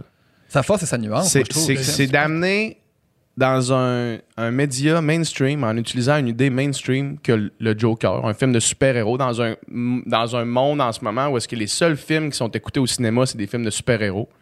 Où est-ce que tu prends un film, ce concept-là, puis tu réussis par la porte arrière à montrer une critique sociale, même s'il faut que les traits soient... On n'est pas en train de regarder C'est un pas une film... critique sociale C'est parce pas- que tout le monde est d'accord avec. Tout le monde, c'est une idée avec, le- avec laquelle tout le monde est d'accord. Ouais, mais non, tu quand sais il y a quoi? Quand Tu sais quoi? Maintenant- tuerie, tout le monde. Si Maintenant- une tuerie, les gens ils disent il est fou. Ouais, mais, Mais tout le monde c'est pas d'accord c'est un film exagération. qui est, est ultra polarisant. C'est un, film qui est, c'est un film qui est ultra polarisant. Pas tant que Joker. ça, je pense. Je pense Ben que oui. c'est une idée que c'est une idée qu'on s'est faite. Ben oui, parce que d'un côté, je veux dire, t'écoutes ce film-là puis tu développes de l'empathie envers ce personnage-là, mais c'est un tueur. Tu sais, puis du coup, C'est pas le premier film à faire ça. là. Non, non, mais, non, mais en utilisant des codes de médias mainstream, de, block, de blockbuster, de box-office. C'est ça la force du film, j'ai l'impression. C'est d'amener dans un, dans un système avec des codes très distincts pour amener le monde au cinéma. Puis la preuve, c'est que ça l'a explosé. Là. Le, le box-office, ça a été énorme ce film-là. D'un milliard. Puis amener ce monde-là à voir un film qui est pas un film de super-héros, de piao-piao, de, de, de vaisseau spatial, puis un film qui fait quand même réfléchir. Le nombre de personnes qui sont sorties de, de ce film-là, puis qui ont regardé les itinérants d'une façon différente, je suis sûr que c'est par centaines de milliers. Je suis sûr, mais je pense pas qu'en ce moment, il y a un grave problème d'itinérance en Californie. Et jusqu'à présent, les gens, ce qu'ils ont fait, c'est pas aider les itinérants, c'est aller à, mais c'est pas au Bronx puis se prendre en photo dans l'escalier. Ben, ça, c'est le monde que tu vois les photos. Là. C'est tellement cynique. Thomas. Mais puis, puis- puis pour, pour répondre à ce que tu dis par rapport à Californie, nous autres, on est allés à San Francisco juste une soirée, là, puis c'était un festival de sans-abri. Bien sûr. En Non, mais- Californie, il y a un grave problème Ouais. du logement. C'est Ouais, un. ouais. mais, mais- gros, gros, mais gros, gros. aussi, c'est un film sur New York. Là. Je veux dire, ça, ça- Ouais, ça se passe à Gotham, mais c'est c'est New York, là, tu sais, on s'entend. Ben, c'est aussi, euh, c'est- mais- aussi Saint-Laurent euh, quand tu marches Ouais, ouais. à Montréal. C'est aussi partout, là, tu sais, c'est c'est ça. Mais, euh, mais non, mais c'est ça. Moi, je trouve pas que. Tu dis, tout le monde est d'accord avec ça. Moi, je trouve qu'au contraire, c'est un film qu'il y en a qui vont critiquent fortement parce qu'ils disent que ça fait l'apologie de des tueurs, puis de des. Puis ça, ça prend la défense justement de ces gens-là qui rentrent dans les écoles puis qui tuent ou qui rentrent euh, au cinéma puis qui tuent des gens. De l'autre côté, c'est un film qui justement qui qui expose voici on a un problème, il y a des gens qui sont atteints de différentes maladies mentales, puis si on s'en occupe pas comme du monde, ça peut. Mais ça, c'est tellement américain. Il faut s'occuper du monde, sinon ils vont te tuer. Mais c'est pas américain. C'est super américain comme réflexion de Hey, faut aider les pauvres parce que peut-être que les pauvres vont nous voler. C'est ça l'idée du film. C'est si on est, on est méchant avec les pauvres, les pauvres vont se venger. Dans le cas- Mais ça dans- marche pas. T'aides pas les film- pauvres parce qu'ils vont te faire mal. T'aides Ouais, mais- t'aides l'autre parce qu'il faut aider l'autre. Ça fait une société beaucoup plus forte. Faut juste s'aider. Quand tu peux aider quelqu'un, fais-le. Tu peux pas juste aider quelqu'un parce que t'as peur qu'il te frappe. C'est une idée extrêmement américaine, ça. La C'est pour fin- ça que la- je déteste ce film-là. fin film. Il y a des valeurs derrière ce film-là qui sont extrêmement bizarres, qui sont extrêmement violentes. Ça dit même les, les- le film, ça dit les pauvres sont violents. À la fin, tous les pauvres se mettent ensemble, se mettent des masques, ils font une révolution. Ça arrive pas. C'est pas ça. C'est pas quelque chose qu'on observe. Par contre, Ça arrive, c'est déjà arrivé dans l'histoire, ça arrive encore c'est souvent les révolutions, c'est la bourgeoisie qui a fait. Souvent, la révol- les, révolutions, si on regarde la révolution française, c'est plus la bourgeoisie qui a pris la place des rois. Puis les révolutions dans le Moyen-Orient, tout ça? Il n'y a pas de révolution en ce moment. C'est pas vrai. Souvent, la- souvent, les révolutions, c'est des révolutions, mais c'est des coups, des d'État militaires. C'est le peuple va dans la rue et l'armée fait comme nous on a des tanks, on va prendre la place. C'est ce qui se produit au Moyen-Orient en ce moment. C'est ce qui s'est passé en Égypte. Il y a une révolution, puis l'armée a pris le pouvoir. Ouais, l'armée a pris le pouvoir, mais l'armée l'armée l'a pas fait tout seul. C'est le peuple qui t'a Non, le- je pense que les gens qui ont des tanks puis des armes à feu. C'est sûr vrai, que souvent- non, c'est vraiment les tanks. je connais, non, mais je connais, je connais personne qui fait ce qu'est-ce qu'on voudrait ici que euh, le caporal prenne le pouvoir? Je pense pas. C'est- tu vois, ce film-là, c'est un peu. Il y a pas. euh, aussi, un autre truc, c'est que quand même. Le gars, il, il fait un pastiche de, de Taxi Driver. C'est moins. il y a- en Pas juste- 40 ans, il a pas pas, poussé Taxi la réflexion. Il y a d'autres films qui sont cités, le film de Network, Ouais. de, il y a le- beaucoup d'autres films qui sont référencés. Je comprends, mais un des films, c'est Ouais. Taxi Driver. Mais il, il pousse pas la réflexion. 40 ans plus tard, il pousse pas la réflexion. Une fois, Safia Nolin m'avait dit ça. Quand tu reprends une tune, elle est mieux d'être meilleure. T'as pas le choix. Quand tu reprends une chanson, faut que tu l'amènes à un autre niveau. Tu devrais même. être, quand tu écoutes la chanson précédente, tu fais Ah, c'est moins bon. C'est ça l'objectif. Je pense pas que ce film-là, dans sa réflexion. Ta meilleure amie. C'est ça ce qu'elle fait, ça fait. Apprendre une pop, à la rendre touchante, c'est c'est intéressant. Ce film-là, 40 il y a eu 40 ans pour réfléchir. Il y a eu plein il y a de eu décennies. 40 ans pendant lesquels des films comme ça sont pas regardés. Moi, je, je reviens à ça. Je reviens, je reviens au fait que ça, ça fait qu'il y a du monde qui s'attendait à aller voir un film de super-héros, qui ont vu un film qui leur a fait réfléchir. Ils ont-tu vraiment réfléchi Oui, ou 100%. Ça, ça répète des codes et des idées qu'il y avait déjà? Que, hey, faut, que je fasse réfléchi. at- faut que je fasse attention parce que les pauvres vont me faire mal. C'est vraiment ça l'idée du film. Les pauvres font mal aux autres. C'est pas, la, la fin, la fin du film. Tout le film, le gars il est pauvre, fait mal au monde. Non, mais tout le film, c'est un gars en détresse qui essaie d'avoir de l'aide puis Ouais, qui l'a pas, là. Moi, je pense que c'est Jusqu'à temps, plus ça que je jusqu'à vois. temps que ça explose à- aux, deux, aux deux tiers du film. Mais tout le, tout le film, il est, c'est ça, il est complètement abandonné par le système. Là. Puis C'est ça que c'est, ça que tu ressens. Puis c'est ça que moi, c'est ça que je percevais. Là. Puis c'était, par ça que je t'ai investi. Puis c'est pour ça que j'étais touché. Puis c'est pas plus intéressant à l'inverse que le, syst- le système fait. que- Qu'est-ce que ça montre, c'est que si le système abandonne des gens, les gens vont se venger sur les gens. C'est un peu ça le film. C'est ça la, la- la fin. Je pense que la fin de ce film-là, c'est plus un clin d'œil à l'univers du Joker que quoi que ce soit d'autre. Tu sais, je pense que c'est plus de. Je pense que la fin du film, c'est plus de dire. Puis, by the way, c'est la genèse de la personne que vous connaissez, puis de l'histoire dans laquelle on le retrouve dans Batman. Ça finissait pas de même, il y aurait des fans de. de- Ouais, c'est ça. Moi, c'est ça que j'ai l'impression. J'ai l'impression qu'ils ont fait la clin- le clin d'œil de comme tout le monde a des masques, puis ça, ça ouvre un peu la porte à où est-ce qu'on l'a retrouvé plus tard dans l'histoire de Marvel, mais j'ai vraiment pas l'impression que c'est ça le point du film. Vraiment pas. là. J'ai l'impression que ça, c'est juste un. Un espèce, comme, comme quand il va voir euh, Bruce Wayne. C'est juste un espèce de petit bonbon au monde qui sont allés juste pour ça. Mhm. Puis, puis j'ai l'impression que, cette espèce de 15 minutes à la fin qui est plus de l'ordre du film de super-héros devrait pas discréditer le, le- le 1h45 que, mais que tout, tu écoutes mais- avant. mais là. tout, tout, tout, tout, tout ça est à la fin. Ouais. Le but, tout le début, c'est pour la fin. C'est ça- c'est ça- c'est pour ça- Non, c'est ça. C'est justement pas ça. Je pense pas que le film est un lead-up à ça.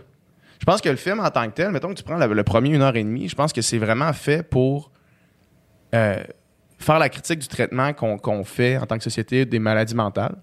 Puis la, su- la- la- le dernier 15 minutes où est-ce que là, tout explose, puis là, il tue euh, De Niro, puis là, après ça, la révolution dans la rue, puis tout. Ça, je pense que c'est vraiment juste pour, le- pour Mais là. répondre aux attentes de, Mar- de, de l'univers de Marvel, tu sais. Mais ça discrédite pas le film, c'est ça, tu sais. C'est pas, c'est pas une scène que t'aimes pas qui discrédite un film au complet, C'est pas la scène, c'est l'acte final. Ouais. C'est pas une scène. C'est pas une scène en plein milieu, Une c'est l'acte final. une séquence d'événements, ouais. C'est pas une séquence d'événements, c'est la fin. Tout ça mène à ça. Tout le film s'écroule. C'est tout le but de construire ça, une je suis pas d'accord avec ça. Je suis pas d'accord avec ça. Tu peux, tu peux lire un livre qui est vraiment de la bombe, puis si le dernier chapitre c'est de la merde, le livre ça reste de la bombe. Non, c'est pour ça que la fin, c'est Ah, je suis pas d'accord moment- avec ça, moi. Toi, t'as jamais écouté, t'as jamais vu. Mettons, quand t'écoutes une, une game de basket, Une game de basket, tu l'écris pas. Une game de basket, c'est le hasard. ouais. Mais que, est-ce que si la fin c'est de la merde, ça discrédite la game au complet? C'est différent le sport et une œuvre d'art que tu as réfléchi. Parce que le sport, c'est juste du hasard. Si tu vas voir un spectacle puis que le rappel c'est de la merde, C'est très grave. C'est très grave. Pas un rappel, parce qu'un rappel, encore là, c'est pas le spectacle. Un rappel, c'est reviens, reviens, reviens sur Non, ça. mais il- les, les tunes sont planifiées déjà, C'est ils pas savent pareil. qu'est-ce qu'ils vont jouer. Je pense pas que euh, un, mettons, un, un concert, c'est une suite de chansons. T'es pas obligé de faire Si un- t'écoutes un album puis que la dernière tune c'est de la merde, ça C'est- discrédite l'album? Non, parce que t'es pas obligé un album de faire ça au complet. Mais une Mais toi- histoire, toi, le t'es pas but, c'est ram- d'accord- Toi, t'es pas d'accord. Mais le but d'une histoire, c'est la fin. C'est ça, Non, le but non, d'une histoire. non. C'est le, on- le- but d'un film, c'est tu con- le but d'une histoire, c'est que tu construis plein de trucs et la fin. Mais, je- mais toi, je pense que par la fin, tu veux dire la, la, la conclusion ou ben, tu sais, le, le- finalement le message du film, finalement la morale ou quoi, quoi que ce soit du film. Pas juste la conclusion. Non, non, je parle de la fin. Le dernier acte. Littéralement la fin C'est le plus euh, important. temporellement dans le film. là. Ben oui, le plus important, c'est la fin. Tu construis, mais toute, toute, toute ton histoire, c'est pour la fin. Je suis pas, je suis pas, je suis pas d'accord. Tu sais, euh, euh, Match Point. Oui, Match Point, la fin, est extraordinaire. La, la fin est exceptionnelle. avec l'anneau qui tombe d'un côté puis de l'autre, là. Ça, c'est le dernier plan. Mais la fin, c'est le, le but de Match Point. Tout, tout, tout le long du film, il t'explique. Serais-tu prêt à faire des meurtres pour... Qu'est-ce que tu préférerais? Avoir une relation amoureuse ou dans laquelle t'es pas bien, où tu restes dans du confort, ou moins de confort, mais une relation amoureuse que t'aimes. Et la fin, la fin du film, il te met tout le film, il te fait croire qu'il va aller vers vive l'amour, fuck le confort, puis il dit non, enfin, fuck l'amour, vive le confort. La fin est extraordinaire. Le dernier plan, ça, c'est une, une c'est une métaphore, mais la fin est exceptionnelle. C'est le but du film. Ça aurait été plate si tout le film il dit Hey, en passant, l'important c'est l'amour, puis la fin c'est l'important c'est l'amour. Quel film ennuyant. J'ai vraiment été voir un film où il y a un gars qui m'expliquait que l'amour est plus fort que tout. Wesh! Mais ce qui est le fun du film, c'est qu'il t'a tout le long. Il t'amène à quelque part, puis il t'amène ailleurs. C'est ça, le- ça le, le but de construire un film. C'est tu construis quelque chose et tu tombes. Mais toi, t'es pas d'accord avec ce que le film dit. C'est pas que t'as pas aimé la- les scènes, c'est que t'es pas d'accord avec ce que le film dit. Vraiment pas. Je suis pas d'accord. Mais avec ton ce que le film dit. interprétation est peut-être. euh, C'est clair que c'est biaisé, parce qu'on est tous biaisés. C'est peut-être ton interprétation, mais peut-être qu'il y en a d'autres à avoir aussi qui sont aussi légitimes. là. Tu comprends-tu? Toi, t'as perçu quelque chose. T'as perçu comme occupez-vous des fous, sinon on va tuer tout le monde. Ils vont tuer tout le monde. Ouais. C'est ce que j'ai observé. À la fin, tu tuais tout le monde. C'est ce que- ouais, tout le monde. C'est pas vraiment une métaphore. Il tue- tous les pauvres film- tuent les riches. est-ce que ce que le À la fin, c'est ça. À la fin, mais c'est vraiment ça. À la- il y a un- ils prennent le temps de faire des longs plans au ralenti où il y a un pauvre qui tue un riche. Mais, mais c'est ça le toi, plan qui monte. Il y, a, il y a deux, il y a les familles, la famille, les Wayne sont super riches. Ils sortent du cinéma avec les pauvres. Ils, ils sortent de leur palace pour aller avec la population. Ils descendent de leur montagne pour aller vers la population. Ils se font tuer par un pauvre. C'est ça le film. Mais toi, toi mettons. pas, euh, Le, le, punch du film, c'est que le Joker est responsable de la mort des parents à Bruce Wayne. C'est ça le calice de film. C'est c'est pas une métaphore, c'est pas une, c'est pas une lecture, c'est le film. C'est la fin du film. Oui! Tout ça construit à tout, tout et tous les éléments, ça amène à ça. Ben oui, mais c'est sûr, il y a clairement une critique des, des classes puis d'une bourgeoisie déconnectée non, du peuple. une tout ça. Je crois bien plus que c'est une critique de la, de la pauvre, les pauvres. Attention, eux autres sont dangereux. Parce que Je les pense que riches font mal à personne dans le film. Je pense, Les pauvres, par contre, tu les riches. je pense que c'était un, c'est un peu un genre de pas Bruce mise en garde. il est mais- super gentil. Super fin. Je pense que c'est pas, c'est pas- c'est un peu un voici ce qui se passe dans une société où est-ce que les classes se méprisent et, et- et- et se communi- et ils parlent pas. Ils se parlent pas entre eux autres. Un peu comme dans un film que tu as beaucoup aimé qui s'appelle Parasite. Mhm. Mais à la fin, qui gagne? Qui gagne? Ben, Les riches. Dans la Je fin de pas vu. Parasite, les riches gagnent. Le but de Parasite, le but de Parasite, Ouais, mais- c'est que la- le- une, une des conclusions de Parasite, c'est que toute la richesse des pauvres dépend, euh, toute la richesse des riches dépend du travail des pauvres, et que les riches, de manière euh, que, euh, littéraire et euh, je, je- dans la vraie, les riches sont au-dessus des pauvres, ils, ils sont, par-dessus les pauvres, que les pauvres sont dans Ouais, littéralement. Ouais, euh, sont dans les excréments. Ouais. C'est ça le but de Parasite. Et, et que les riches vont rester riches et que les pauvres vont rester pauvres. Et malheureusement, le but de Parasite, c'est pas. Il n'y en aura pas de, de changement de classe sociale. Si tu nais pauvre, tu vas mourir pauvre. Et si tu nais riche, tu vas mourir riche. Que ça existe, ça existe pas, changer de classe sociale. Ils ont essayé, les pauvres, ils n'ont pas été capables. C'est ça le but de Parasite. C'est des pauvres qui veulent devenir riches et sont pas capables. Beaucoup plus intéressant, ça. Ben, mais moi, je trouve que, Que c'est un, film, un film qui dit.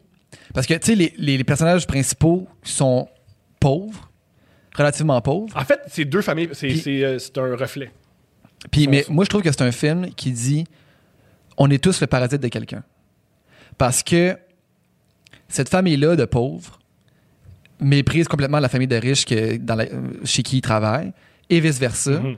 Eux autres, ces, ces riches-là méprisent les riches. Les, les- Puis, les- ces, ces pauvres-là qu'on suit, la famille euh, principale, le Soulon dans la rue qui arrive puis qui, qui pèse partout, est aussi leur parasite parce qu'il est en dessous d'eux autres. Fait que tout le monde est, est classé, straté comme, euh, comme, euh, les- On- comme des sociétés euh, vraiment on, par. peut, on peut aussi voir aussi que les parasites des pauvres, c'est les riches. Oui, ben absolument. Le parasite des pauvres, c'est les riches, mais Ça, c'est aussi le plus Mais pauvre. ça, c'est une idée les beaucoup autres. plus intéressante que le Joker.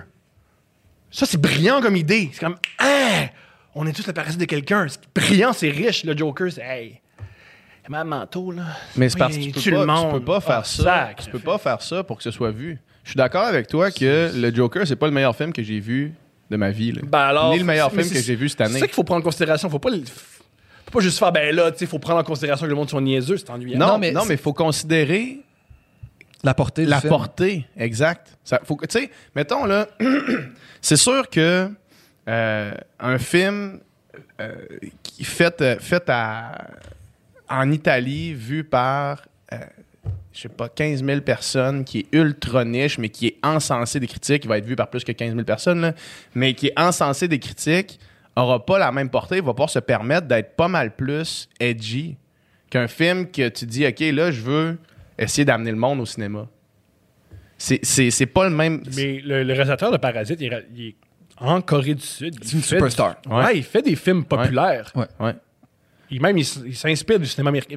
C'est un peu débile qu'on a accepté qu'aux États-Unis, le cinéma. Pas le- en passant, tout ce qu'on dit, on, on parle du cinéma, euh, la, la télévision américaine est extrêmement nuancée.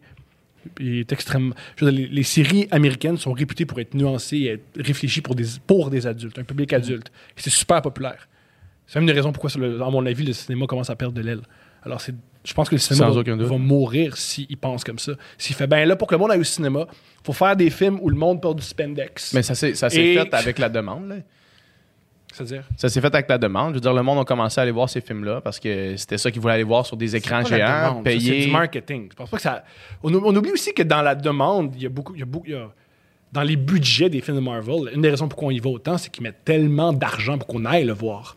C'est pas juste le marché qui parle, c'est aussi la publicité. là. Mais mettons, si je suis pour amener ma famille au cinéma, que ça va me coûter 100$ pour une sortie au cinéma, euh, ça va être pour un film qui vaut la peine d'être vu C'est pas sur obligé. écran géant avec des T'sais, On parle, haut-parleurs. du, on puis- parle du marché. là. Le marché décide que ça coûte 100$. pièces. Pas obligé de mettre ça 100$. pièces. C'est le marché qui a décidé ça. Le marché, c'est c'est aussi ça. C'est décider, oh, pour aller au cinéma, faut que ça coûte, avec ta famille, il faut que ça coûte 100$. Le marché qui décide ça. Mais c'est eux l'industrie du ça, cinéma. ça c'est eux qui- coûtait pas qui ça décident quand des plus de monde y allait, tu sais. Je pense que. Je sais pas si c'est une question que moins de monde qui y vont. Ben, pense. moi, je suis persuadé. Je suis persuadé qu'il y a beaucoup moins de monde qui vont au cinéma maintenant que, que dans les années 70. Là. Ça, c'est sûr et certain. C'était moins cher, fait qu'il y a plus de monde qui pouvait se le permettre. Exactement. Il y avait moins d'alternatives aussi, là, maintenant. Ouais. les- Maintenant, tu peux tout faire. Moi, je suis chez nous, je peux streamer n'importe quel film, qu'il soit sorti ou non, tu sais. Puis si c'est un film qui vaut pas la peine d'être vu sur écran géant, tu peux être certain que je vais pas me déplacer au Cinéplex à côté de chez nous pour aller l'écouter. C'est sûr que non. Fait que maintenant, tous les films, faut qu'il y ait des effets spéciaux et. Non, mais c'est ça la force du Joker. C'est qu'il n'y en a pas. Ben, à la fin, il une- coûte cher, ce film-là. Et c'est un, c'est un film qui coûte cher, mais c'est, ça doit pas coûter aussi cher qu'un film comme, euh, comme les Avengers, justement. là. Mhm. C'est sûrement le film de super-héros le moins cher. Mais c'est pas un film qui mise sur ses effets spéciaux pour. Exact. C'est pas un film qui t'enlève les effets spéciaux puis c'est plus bon. C'est, Les films, tu sais, un film d'un film de Avenger, t'enlèves les effets spéciaux, c'est plus bon. c'est juste la merde. là. Tu sais, il reste plus rien. Ça, c'est pas ça. tu sais. Ouais. C'est ça la force aussi, mettons, du. euh, puis c'est une raison pourquoi le Hobbit, ça a chié après, puis que moi, j'ai j'ai moins aimé ça que le Seigneur des Anneaux, c'est que le Seigneur des Anneaux, il n'y en a pas d'effets spéciaux. Il y en a, là, mais il y en a très peu. Des dragons.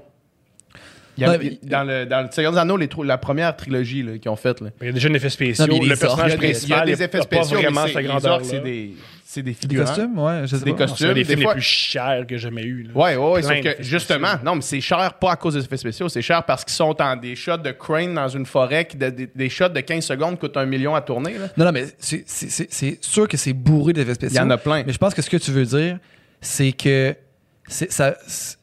C'est pas l'effet spécial qui, qui fait qu'il y a un film. Puis même que c'est le fait qu'il y en a moins que c'est hot. Tu t'es remarques pas, shots, moins. ben, mettons les shots d'hélicoptère en Nouvelle-Zélande. Ouais. C'est pas du green screen. là. Ouais, ouais. C'est eux autres qui courent en Nouvelle-Zélande, dans les paysages là-bas. Ils sont déplacés. C'est pour ça que ça coûte extrêmement cher, mais c'est ça qui fait que c'est hot. C'est ça qui fait que c'est hot. Puis moi, c'est pour ça que je trouve que le Joker, pour un full circle au Joker, c'est pour ça que je trouve que ça, ça l'a réussi dans ce que ça voulait faire.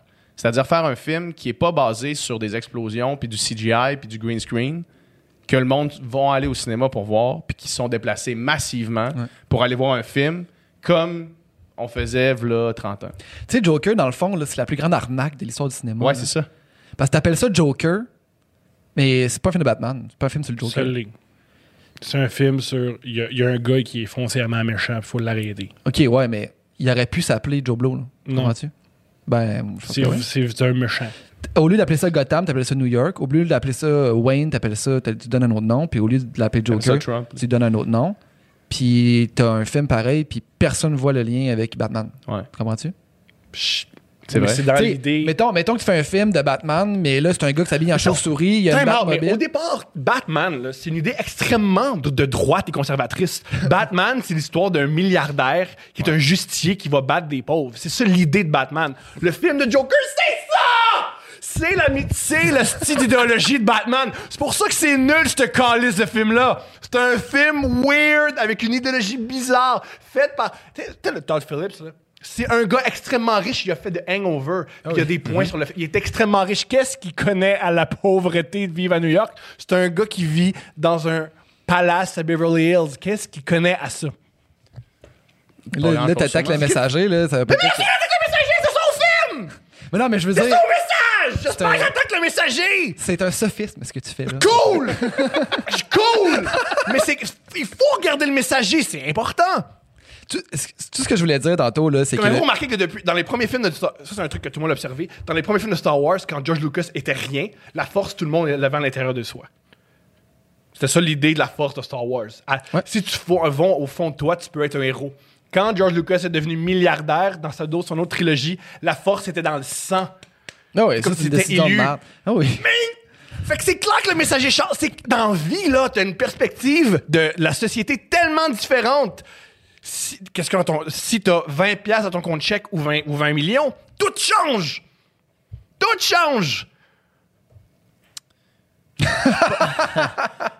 c'est extrêmement conservateur comme idée.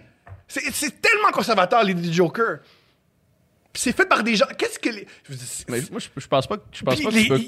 c'est conservateur. C'est, su- c'est tellement étrange. Je pense pas que tu peux prendre le background du réalisateur Oui, tu pour peux. critiquer le film. Mais bien sûr que oui. Mais non, mais tu critique- peux aussi prendre le background du réalisateur pour encenser un film.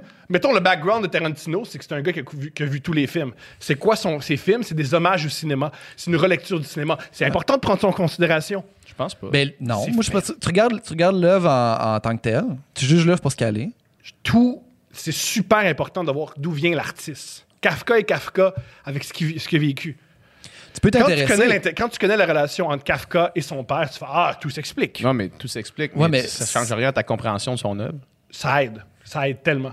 Ça aide, puis ça, ça la rend plus Mais faut, riche. faut pas, faut pas que, que la provenance de l'artiste devienne une clé de compréhension. Une- à mon avis, c'est une clé.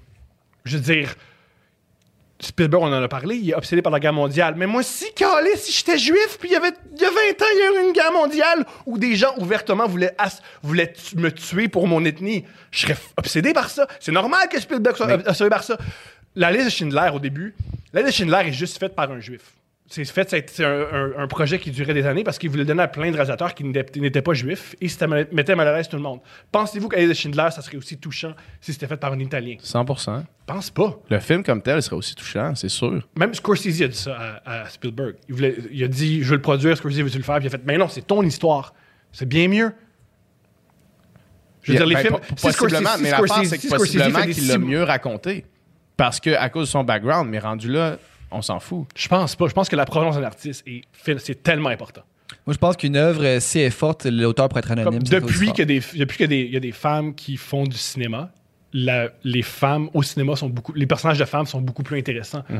Ben oui, mais ah, c'est important. évidemment. Mais, évidemment, c'est vrai pour tout, ça. C'est vrai pour absolument. C'est vrai pour. C'est pareil pour. Depuis qu'il y a des Noirs qui réalisent des films, ben, comment les Noirs sont perçus au cinéma est beaucoup plus intéressant, beaucoup Évidemment. plus nuancé. Évidemment. 100%. Mais ça change rien. Spike Lee a des. Euh, ça change rien de bon que. ça change rien de connaître, euh, de, de savoir le background. Tu sais, une fois que ça, c'est une, une fois que ça c'est un fait, que évidemment que plus il y a de réalisatrices femmes, plus les femmes vont être mises de l'avant, ça c'est parfait, mais ça. Plus les rôles de femmes vont être riches parce que, parce que la, la, Parce que la réalisatrice sait de, de quoi qu'elle parle. Évidemment. Sauf que tu prends la même œuvre, la même œuvre, le même film, la même chose. Une- un personnage féminin fort, bien représenté. Après ça, qu'il l'a fait? Ça, ça change tout. Moi, je crois que qui fait quelque chose, ça change tout. Ben, c'est sûr que c'est sûr que l'artiste il est pour beaucoup dans le succès de son œuvre, mais une fois que, comme Dom dit, une fois que l'œuvre est terminée, ça, ça appartient à la Il personne appartient qui plus, consomme. là. Une fois que l'œuvre est out there, ça, ça appartient plus à l'artiste, on s'en fout. Bon, on s'en fout. Tu peux t'y intéresser. Après avoir vu quelque chose, tu peux t'y intéresser et faire OK, j'aimerais ça avoir une clé de compréhension. Puis après ça, et, et voir que Spielberg, lui, il traite de la Deuxième Guerre mondiale. Tu peux faire ça. Mais une fois que l'œuvre est là, une fois que le livre existe, on s'en fout qu'il l'a écrit. là. Non. Je pense que c'est fascinant de savoir qui l'a fait. C'est pour ça que quand. C'est fascinant. C'est c'est intéressant. C'est intéressant. Puis ça donne beaucoup de clés à l'œuvre. Savoir d'où la Si personne t'as vient. si t'as besoin d'avoir plus de clés. Mais une fois que mais l'œuvre qui, qui existe comme ça. Moi, elle- je pense que l'œuvre devrait avoir toutes les clés euh, en même l'œuvre. Si, si tu peux- eh, si t'es incapable de, de ressortir l'essence de l'œuvre sans les lire, sinon on lirait juste des biographies, là, tu comprends? là? Si c'est la vie des gens qui, qui- qui est, qui est intéressante, je pense que l'œuvre devrait avoir tout ce qu'il y a besoin intrinsèquement à l'intérieur d'elle pour euh, pas avoir besoin d'aller chercher plus loin. Ça, c'est quand c'est réussi. Mais c'est dur. C'est pas tout- on fait pas des chefs-d'œuvre tout le temps. Non. mais je crois que c'est essentiel de savoir d'où la personne vient. Ça change tout. Ça, c'est ta, ta perspective. C'est important de voir un film. T'est jamais arrivé de voir une œuvre, non mais il y a quelque chose qui clique, qui, qui- qui me dérange. C'est pas que ça clique pas, mais au contraire, ça clique pas. C'est étrange. Tu t'intéresses aux gens qui font le film, tu fais ah voilà. Tu sais, mettons les, les euh, Ça rend-tu l'œuvre meilleure? En, ben, en- mettons, en les- soi? on revient au Big Lebowski. Le Big Lebowski, c'est des les frères Cohen sont obsédés par la philosophie. Mhm. Quand tu t'intéresses aux frères Cohen, c'est des gars qui sont obsédés par la, la philosophie. Ben, le Big Lebowski, tu fais Ah! Quand tu sais ça, tu fais Ah! Puis tu t'intéresses au. euh, Oui, mais c'est pas. c'est- Le film est pas meilleur. Le oui, film est bon. Le film est bon meilleur. à si cause. Tu, si tu sais que un peu, si tu peux voir ça comme étant le, le mythe de sophisme, pas sophisme, le mythe de. Sisyphus? Oui, malheureusement, le sophisme. C'est un peu. c'est un peu une manière que les, les Coen ont, ont montré ce film-là. C'est encore plus riche quand tu le regardes une autre fois. C'est encore plus le fun. C'est le fun pour revoir le film. Tu l'as dit toi-même. Tu l'as dit toi-même. Ce qui est le fun du Big Lebowski, c'est qu'il y a tellement de couches que quand tu le regardes une autre fois, tu vois d'autres choses. Mais quand tu t'intéresses à, à la personne qui a fait l'œuvre, ben, il y a des choses qui cliquent. Moi, je le fais toujours, là, lire, sur, lire sur le film que je viens de voir, puis des fois le revoir en, en lumière de ça, lire Le- sur des analyses ou lire On sur revient de l'auteur. Big Lebowski. Le fais C'est qui les frères? Cohen? C'est deux gars du Minnesota. Deux gars du Minnesota qui, qui vont, qui sont, sont installés à Los Angeles. Un peu de Big Lebowski. On peut voir que c'est un peu comme les frères Cohen. C'est des gars étrangers à la haute bourgeoisie de, du, euh, de Los Angeles. C'est un peu ça de, de- de Big Lebowski. C'est trois gars qui vont dans la haute bourgeoisie de Los Angeles, puis ils rencontrent un pornographe bizarre, ils rencontrent un millionnaire qui on, réalise qu'il n'est pas vraiment millionnaire, il a juste l'argent d'un autre. Mhm. Ils sont pognés avec plein de trucs étranges. C'est intéressant quand tu sais ça. Mais ce que tu as dit tantôt, ouais, quand tu sais ça. Puis évidemment que ça, ça vaut la peine de, de réfléchir sur une œuvre puis d'aller lire d'autres analyses pour la comprendre mieux. Mais là, où on parle, on Sauf parle que, que- c'est intéressant qui fait l'œuvre. Ou, ouais, ou qui fait l'œuvre, c'est sûr que ça, ça- puis ça, ça t'aide à le voir d'un autre œil ou de voir des choses que tu voyais pas. Mais si tu vas le revoir après ça, c'est parce que c'est dans l'œuvre. C'est parce qu'il y est là, tu sais. Ouais, c'est ça. C'est qu'il est. L'artiste l'a transmis dans son œuvre. Oui. Si l'artiste est intéressant, mais il transmet rien dans ses œuvres, ses œuvres sont pas intéressantes. Comment est-ce que je veux dire? Tu Je pourrais, avoir, je pourrais avoir la vie la plus intéressante, je pourrais avoir vécu les, les plus grandes choses. Si je transmets pas ça dans mes œuvres, mes œuvres sont quand même pas bonnes. OK. Ça rend pas l'œuvre meilleure parce que moi, j'ai une vie trépidante. Mais en quoi, dans ce que tu viens de dire, l'artiste n'est pas, impo- pas important? L'artiste est important. Quand je dis que- d'où vient l'artiste et qui est l'artiste, c'est fascinant. Ben oui, Moi, je trouve que c'est c'est intéressant. non seulement- c'est primordial. C'est vraiment, vraiment intéressant de savoir d'où vient l'artiste. C'est super intéressant. Je suis d'accord avec toi que c'est vraiment intéressant. C'est on devrait pas, primordial, on devrait pas euh, juger une œuvre par qui est son artiste. On devrait ju- juger l'œuvre en soi. On devrait pas donner un Oscar à cause que c'est Tarantino qui l'a réalisé. On devrait juste. Est-ce que le film est bon? Puis il est bon parce que c'est Tarantino qui l'a réalisé ou parce que c'est un tel ou un tel. On devrait pas lui donner le prix à cause que c'est lui. Au départ, les prix, on, c'est pas important qu'on donne des prix. là. Thomas, Oui. j'aimerais qu'on ah, change de sujet. OK.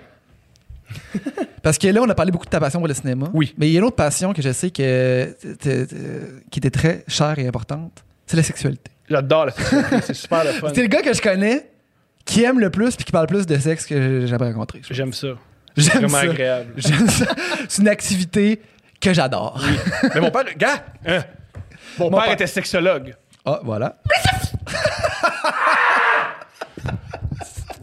Je m'intéresse à ça. J'ai été élevé par un gars qui a étudié en sexologie. Quand même, Vous parliez de sexe à la maison tout le temps avec ton père? jamais. Jamais, mais qui? Ah, comment c'est Mais intéressant?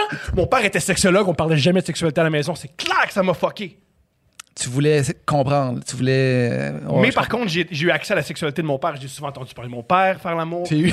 J'ai vraiment eu accès à la sexualité de mon père. Mais tu vois comme c'est fascinant blanche. l'artiste. Tu vois comme c'est fascinant quand tu sais ça.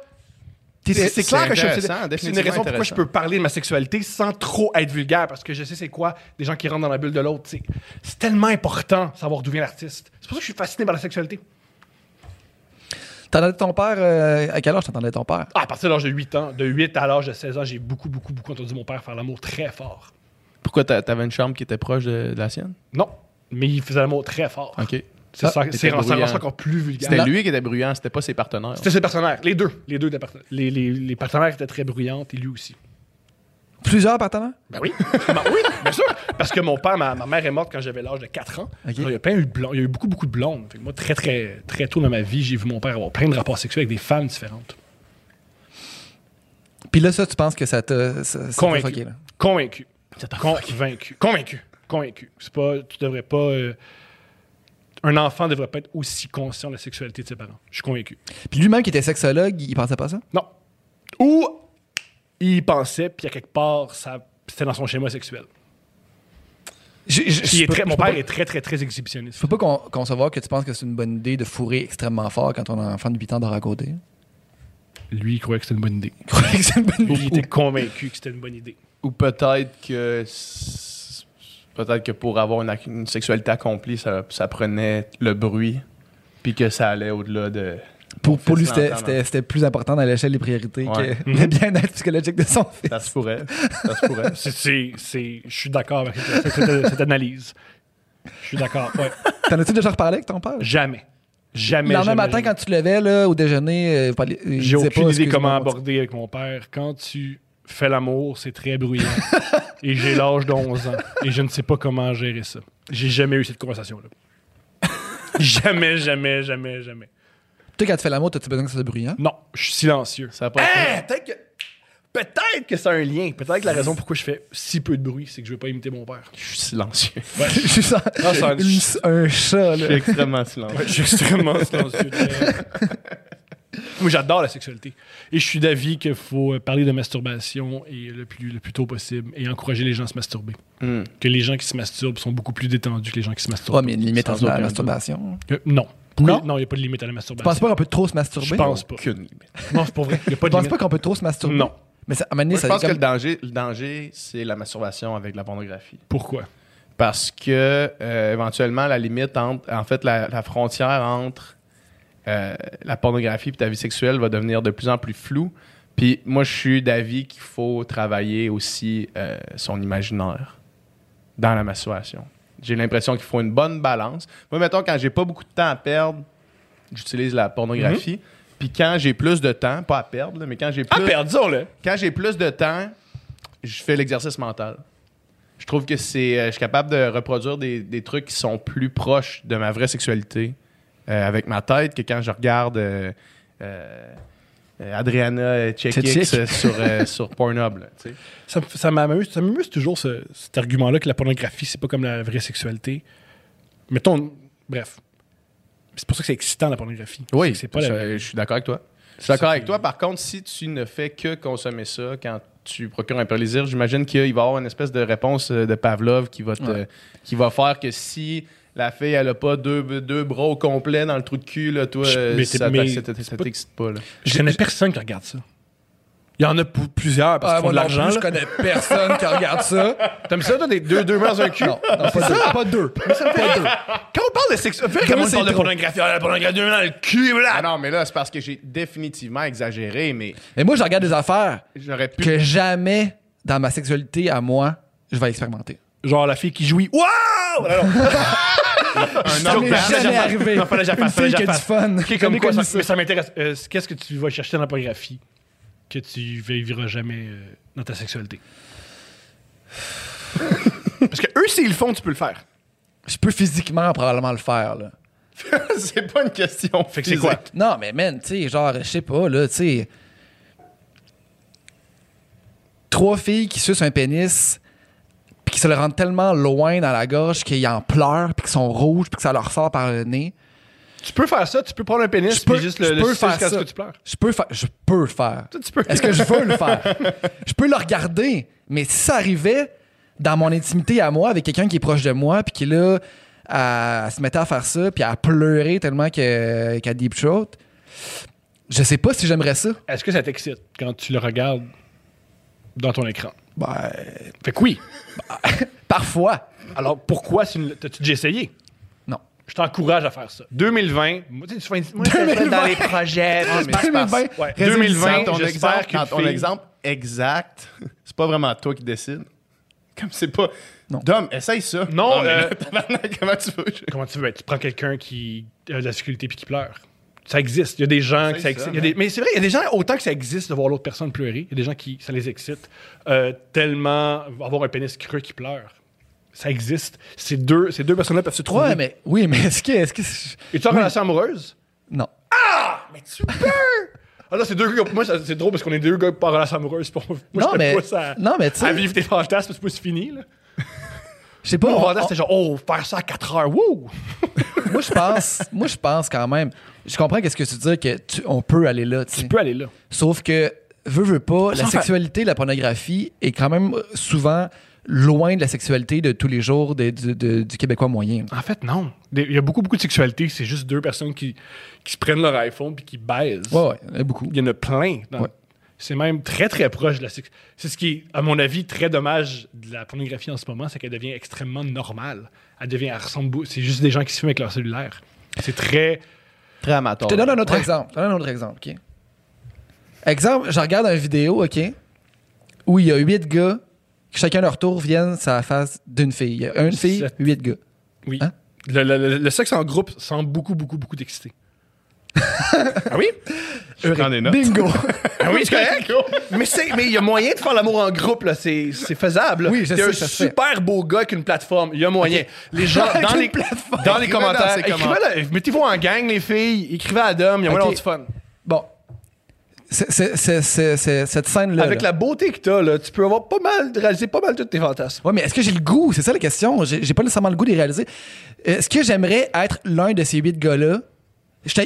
Moi, tu sais, je regarde la scène, mais imaginez dans la scène, je suis là, il y a sept autres gars avec moi, on se touche un peu, il y a une fille dans le milieu que. j'ai- J'ai-tu vraiment le goût d'être un de ces huit gars-là? Je pense pas. Je pense pas que j'ai Mais- c'est le goût, c'est ça ma sexualité, Mais même quand, tu, si mais quand tu le regardes, t'as une érection. ça m'est déjà arrivé. Fait que t'as un peu le goût! Mais t'as un peu le goût! Si tu, si tu vas vers ça, c'est que t'as le goût! C'est sûr que t'as le goût!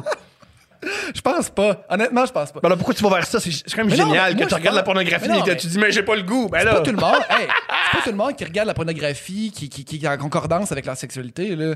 Ah, non, mais. Ça veut pas dire que- En fait, oui! Ah, généralement, tu regardes ce qui t'excite. Parce que sinon, tu ne bandes pas. Moi, quand je regarde deux gars s'enculer, je ne bande pas. Parce que ça n'a pas rapport avec ma sexualité. ah ouais? Mais toi, si. Dès que t'es excité, tu fais Moi, j'ai envie de voir huit gars là, prendre une fille, puis la fille a pas d'issue. ça t'excite? Je, je sais pas. Si- hmm. Je sais pas si. euh, Moi, man, moi, man, Là, je triple. là. tu sais, OK. Moi, l'idée, là, de. d'être avec une fille. c'est très différent du podcast avec Jérémy Demé. hein. Ah, c'est tout. Écoute, Tu l'as-tu écouté? Oui, un des, des parties, oui. Mais euh, continue, tu parles de ta, de ta sexualité, je t'écoute. c'est effectivement très dur. non, mais OK, OK, OK. Reste avec moi, reste avec moi, Thomas. Moi, l'idée. On est là. là. de, mettons, euh, une soirée, j'étais avec une fille que j'apprécie vraiment beaucoup. On va euh, manger de quoi? On va au cinéma voir euh, Parasite Ou Joker. ou Joker. Puis on revient à la maison, on prend un petit verre, on jase pendant longtemps, on se french pendant une demi-heure.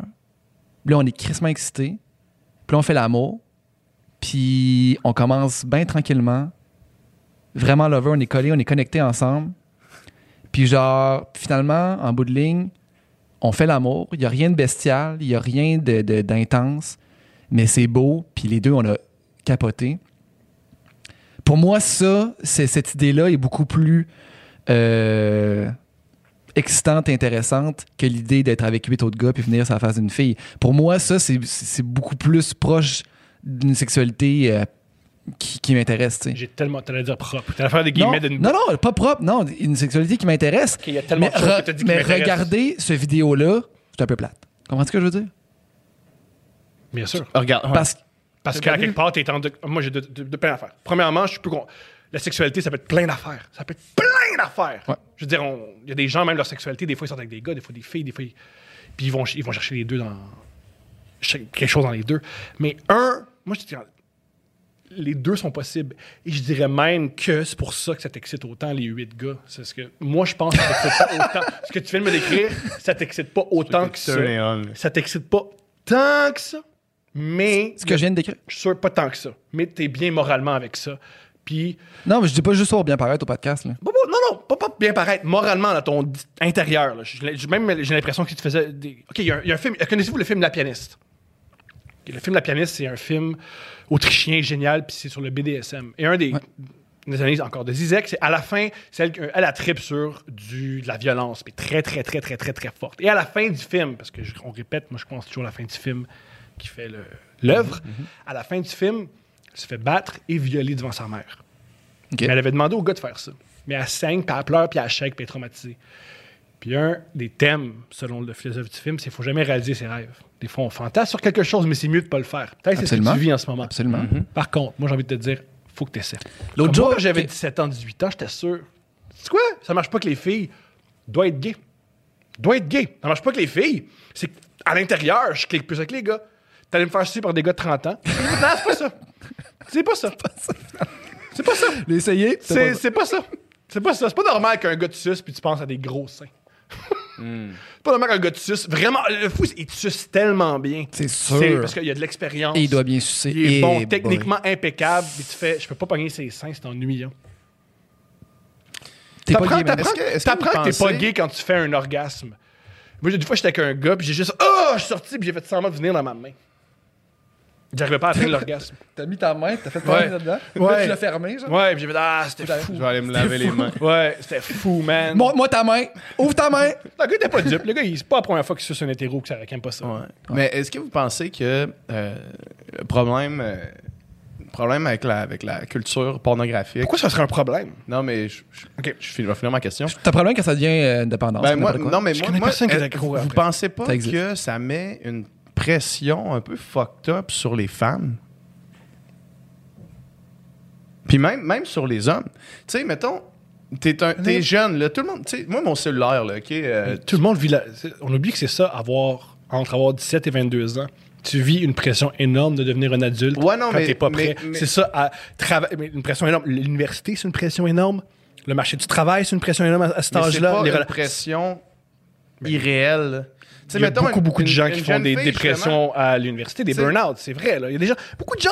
L'université pousse bien plus Ouais, de gens en burn-out peu. Oui. Mettons, mettons, mettons que, mettons que je suis une jeune, une jeune fille en ce moment là, de, de 14 ans, puis c'est sûr qu'il y, en a- il y en a qui écoutent le podcast, puis qui entendent euh, de me dire Hey, moi, moi je tripe quand même tu sais, de voir J'ai trois de filles même. qui vont, puis jusqu'à temps qu'ils pleurent. Oui, mais à Je 14 ans, t'as pas que. Mais à 14 ans, t'as pas la maturité sexuelle. T'as pas de maturité. Alors, tu prends ce discours-là en disant tous les. Ah, faut que je, je, je place ça. Quand Ouais, tu mais, prends de la maturité. mais tout le monde a accès à ça sur son cellulaire. Il n'y a pas personne qui fait un tri. Là. Qui, tu sais, mais après, normal. euh, tu cliques pas sur oui quand t'as- as-tu 18 ans. Tu sais, il y a je veux dire personne par, ce que je ça. veux là. dire par là, c'est que. Moi, je trouve que c'est problématique de dire on a accès à ça dans notre poche, puis c'est ça l'image de la sexualité qu'on donne à des gens qui l'ont peut-être même pas expérimenté.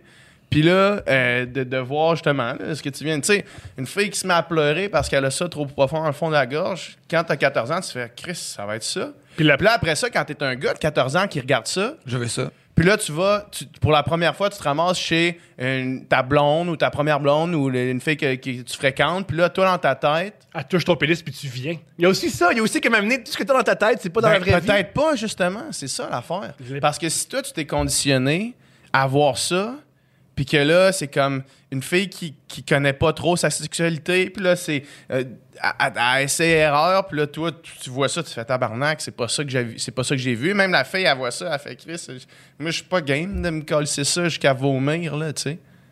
Je trouve que c'est problématique à ce niveau-là. Je veux dire, moi, je vais regarder de la pornographie, je vais savoir très bien faire la différence entre euh, ma sexualité puis la sexualité que je regarde. Je suis sur convaincu que dans la majorité des cas, eux aussi. Je pense que dans la majorité des cas, les gens sont capables de faire la différence entre la vraie vie puis ce qu'ils voient, c'est pas la vraie vie. Mais dans le cas de, de, de gens jeunes, Jeune, c'est ça le ou problème. dans le cas de, de certaines personnes, justement, qui deviennent. Ça existe, la dépendance à la pornographie, ça existe quand même.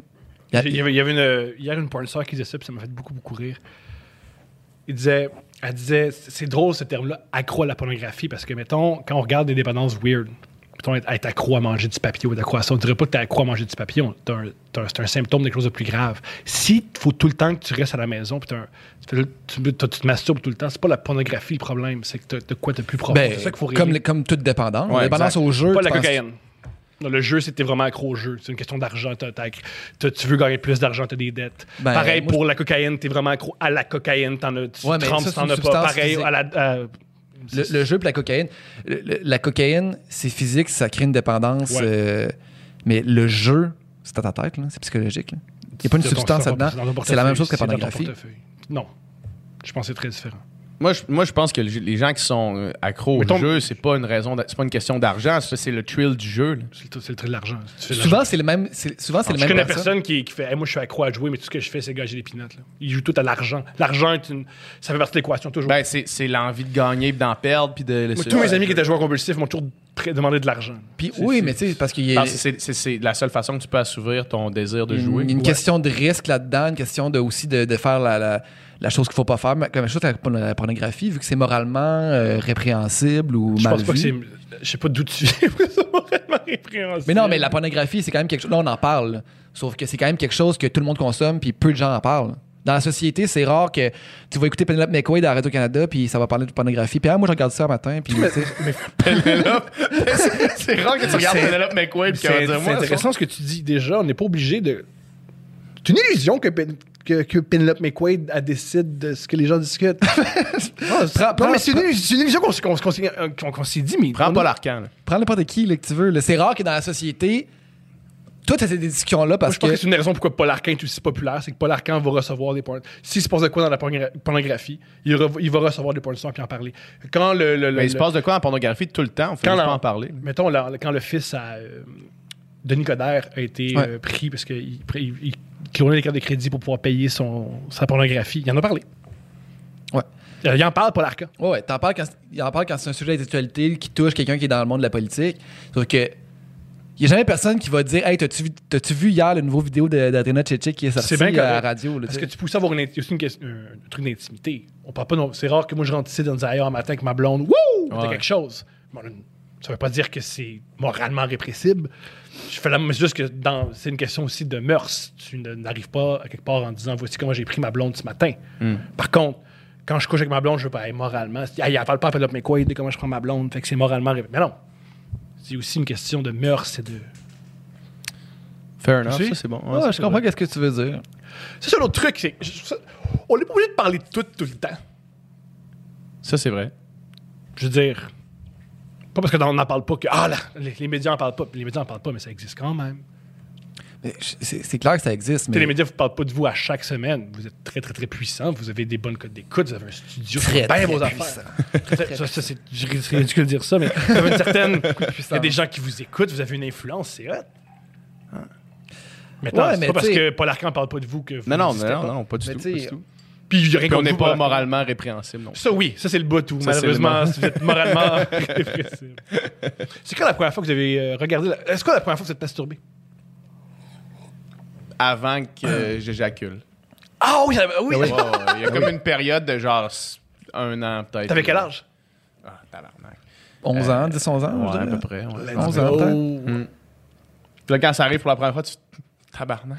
Puis moi, en plus, je m'étais ouvert. Qu'est-ce que c'est ça, moi, Carlis? moi, en plus, tu sais, nous autres, on était dans une équipe de sport, OK? Puis là, dans- Ouais. des petits gars dans une équipe de sport, Ah, ouais, ouais. là, euh, tu sais, on en parlait euh, beaucoup là, de ces affaires-là, puis tout ce qui est relatif à la sexualité. C'était pas moralement répréhensible Comme dans, si- votre, euh, dans votre vestiaire. Comme si on était des experts à la matière, mais personne, tu sais, je veux dire, tout le monde était. euh, on, on s'entend. puis moi, j'en j'avais dit au gars, puis là, que je venais pas, tu sais. Et quand moi, je faisais ça. C'est il- très beau. en y a rien passant. qui sortait. ça tellement beau des gars d'Oza qui expliquent Je viens pas. Puis là, il y avait un gars, man, Alex Poirier, esti, il était plus vieux, genre deux. Charles Collard. il était comme deux ans plus vieux que moi, tu sais. Lui, il commençait à avoir du poil, tu sais, puis à de- devenir un homme, tu sais. Il s'était moqué de moi, man. Il s'était moqué de moi, il avait dit Ah, t'es impuissant. Puis là, il m'avait. Hey, man. Ah, ça m'avait tellement heurté, Tu t'es man. traiter Je d'impuissant. m'étais dans traité d'impuissant à vestiaire. 11 ans À 11 par ans. un gars en prépuberté, man, esti. Ah, j'ai encore de la peine.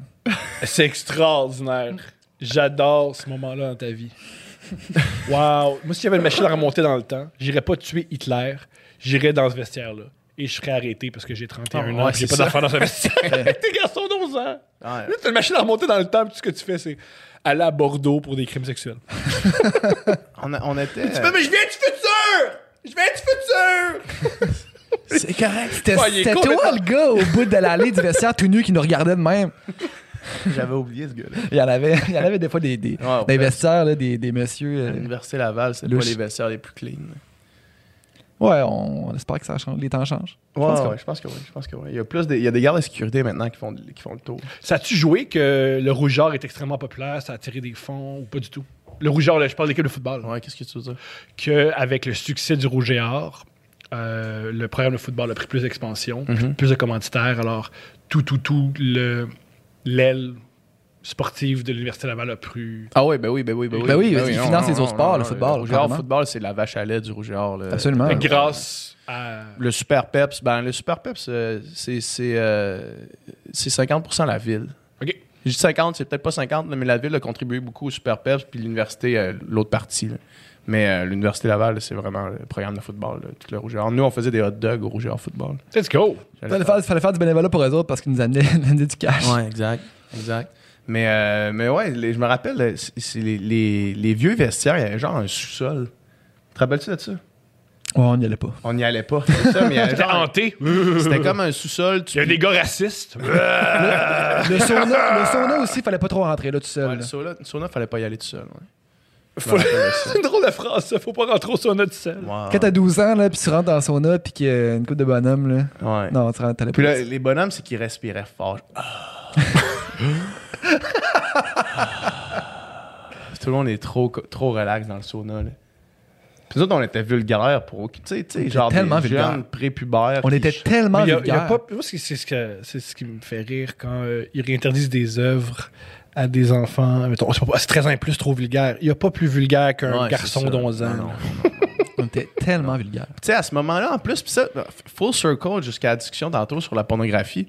À ce moment-là, tu sais, nous, mettons, pour avoir un contact avec, euh, avec la pornographie, ça prenait, genre, fallait que tu loads des images, là, genre, sur des Fallait sites. downloader une image sur LimeWire. C'était fucking long, là, tu sais. Puis, puis maintenant, man, imagine, comme, dans mon cellulaire. Je suis sûr que tu pointais ton pénis. Imagine, Imagine comme- ça, là. Tout le temps, homme à cause de la pornographie. mais comme, imagine, fait juste comme, tout- tout- toute notre jeunesse, on aurait eu dans nos poches un instrument avec, comme seule limite, notre imagination. Et comme tout dans la vie, on serait passé à autre chose. C'est ce qui est particulier quand tu donnes l'accès- hein. quand tu donnes l'accès à quelqu'un. Tu sais, il y a bien des gens qui disent Yo, Moi, si j'avais un piano chez nous, j'aurais joué du piano tout le temps. Non, Ouais, non, j'aurais joué deux semaines. je, pense- je crois que. Oui, il y a des gens qui virent fous. Ils ont un téléphone, ils ont un rectangle magique dans leur, dans leur poche qui, font, qui, qui fait qu'ils peuvent tout le temps voir de la pornographie puis ils en reviennent pas. Ouais. Mais ça, ça reste un. C'est rendu. T'as un spasme, t'as des problèmes. Lâche ton pénis, lâche ta vulve. Là. Ah, Il y a encore là. La sexualité, c'est différent avec bien, bien, bien des gens. Il y a des gens qui se masturbent 11 fois par jour, puis ça va très, très bien leur vie. Il y en a qui se masturbent une fois par semaine, ça va bien leur vie. C'est ce qui est malheureux dans ce discours-là, c'est qu'il y aurait une sexualité parfaite. Il y aurait une sexualité qu'il faudrait atteindre, et c'est faux. Hmm. Et c'est ce qui est le fun de la pornographie, je crois. Parce qu'une des choses, si t'es un peu brillant, t'en regardes la pornographie, il y a plein de catégories, il y a plein de sortes de sexualité. C'est un des messages que tu peux capter de la pornographie. C'est ah, c'est beau. Ah, que c'est beau. mais c'est Ah, vrai. les bonnes valeurs. C'est des bonnes valeurs, j'y crois vraiment. je crois même que la pornographie, pour les filles, c'est même moins, moins, moins euh, plate et moins dérange, et moins, euh, ça fait moins de complexe que la mode. Parce que la mode, il y a un genre de filles, Hmm. un corps. C'est ça. Faut que tu aies telle dimension. La pornographie, toutes les dimensions sont là. La pornographie, c'est beaucoup, beaucoup, C'est inclusif. C'est inclusif, bien sûr.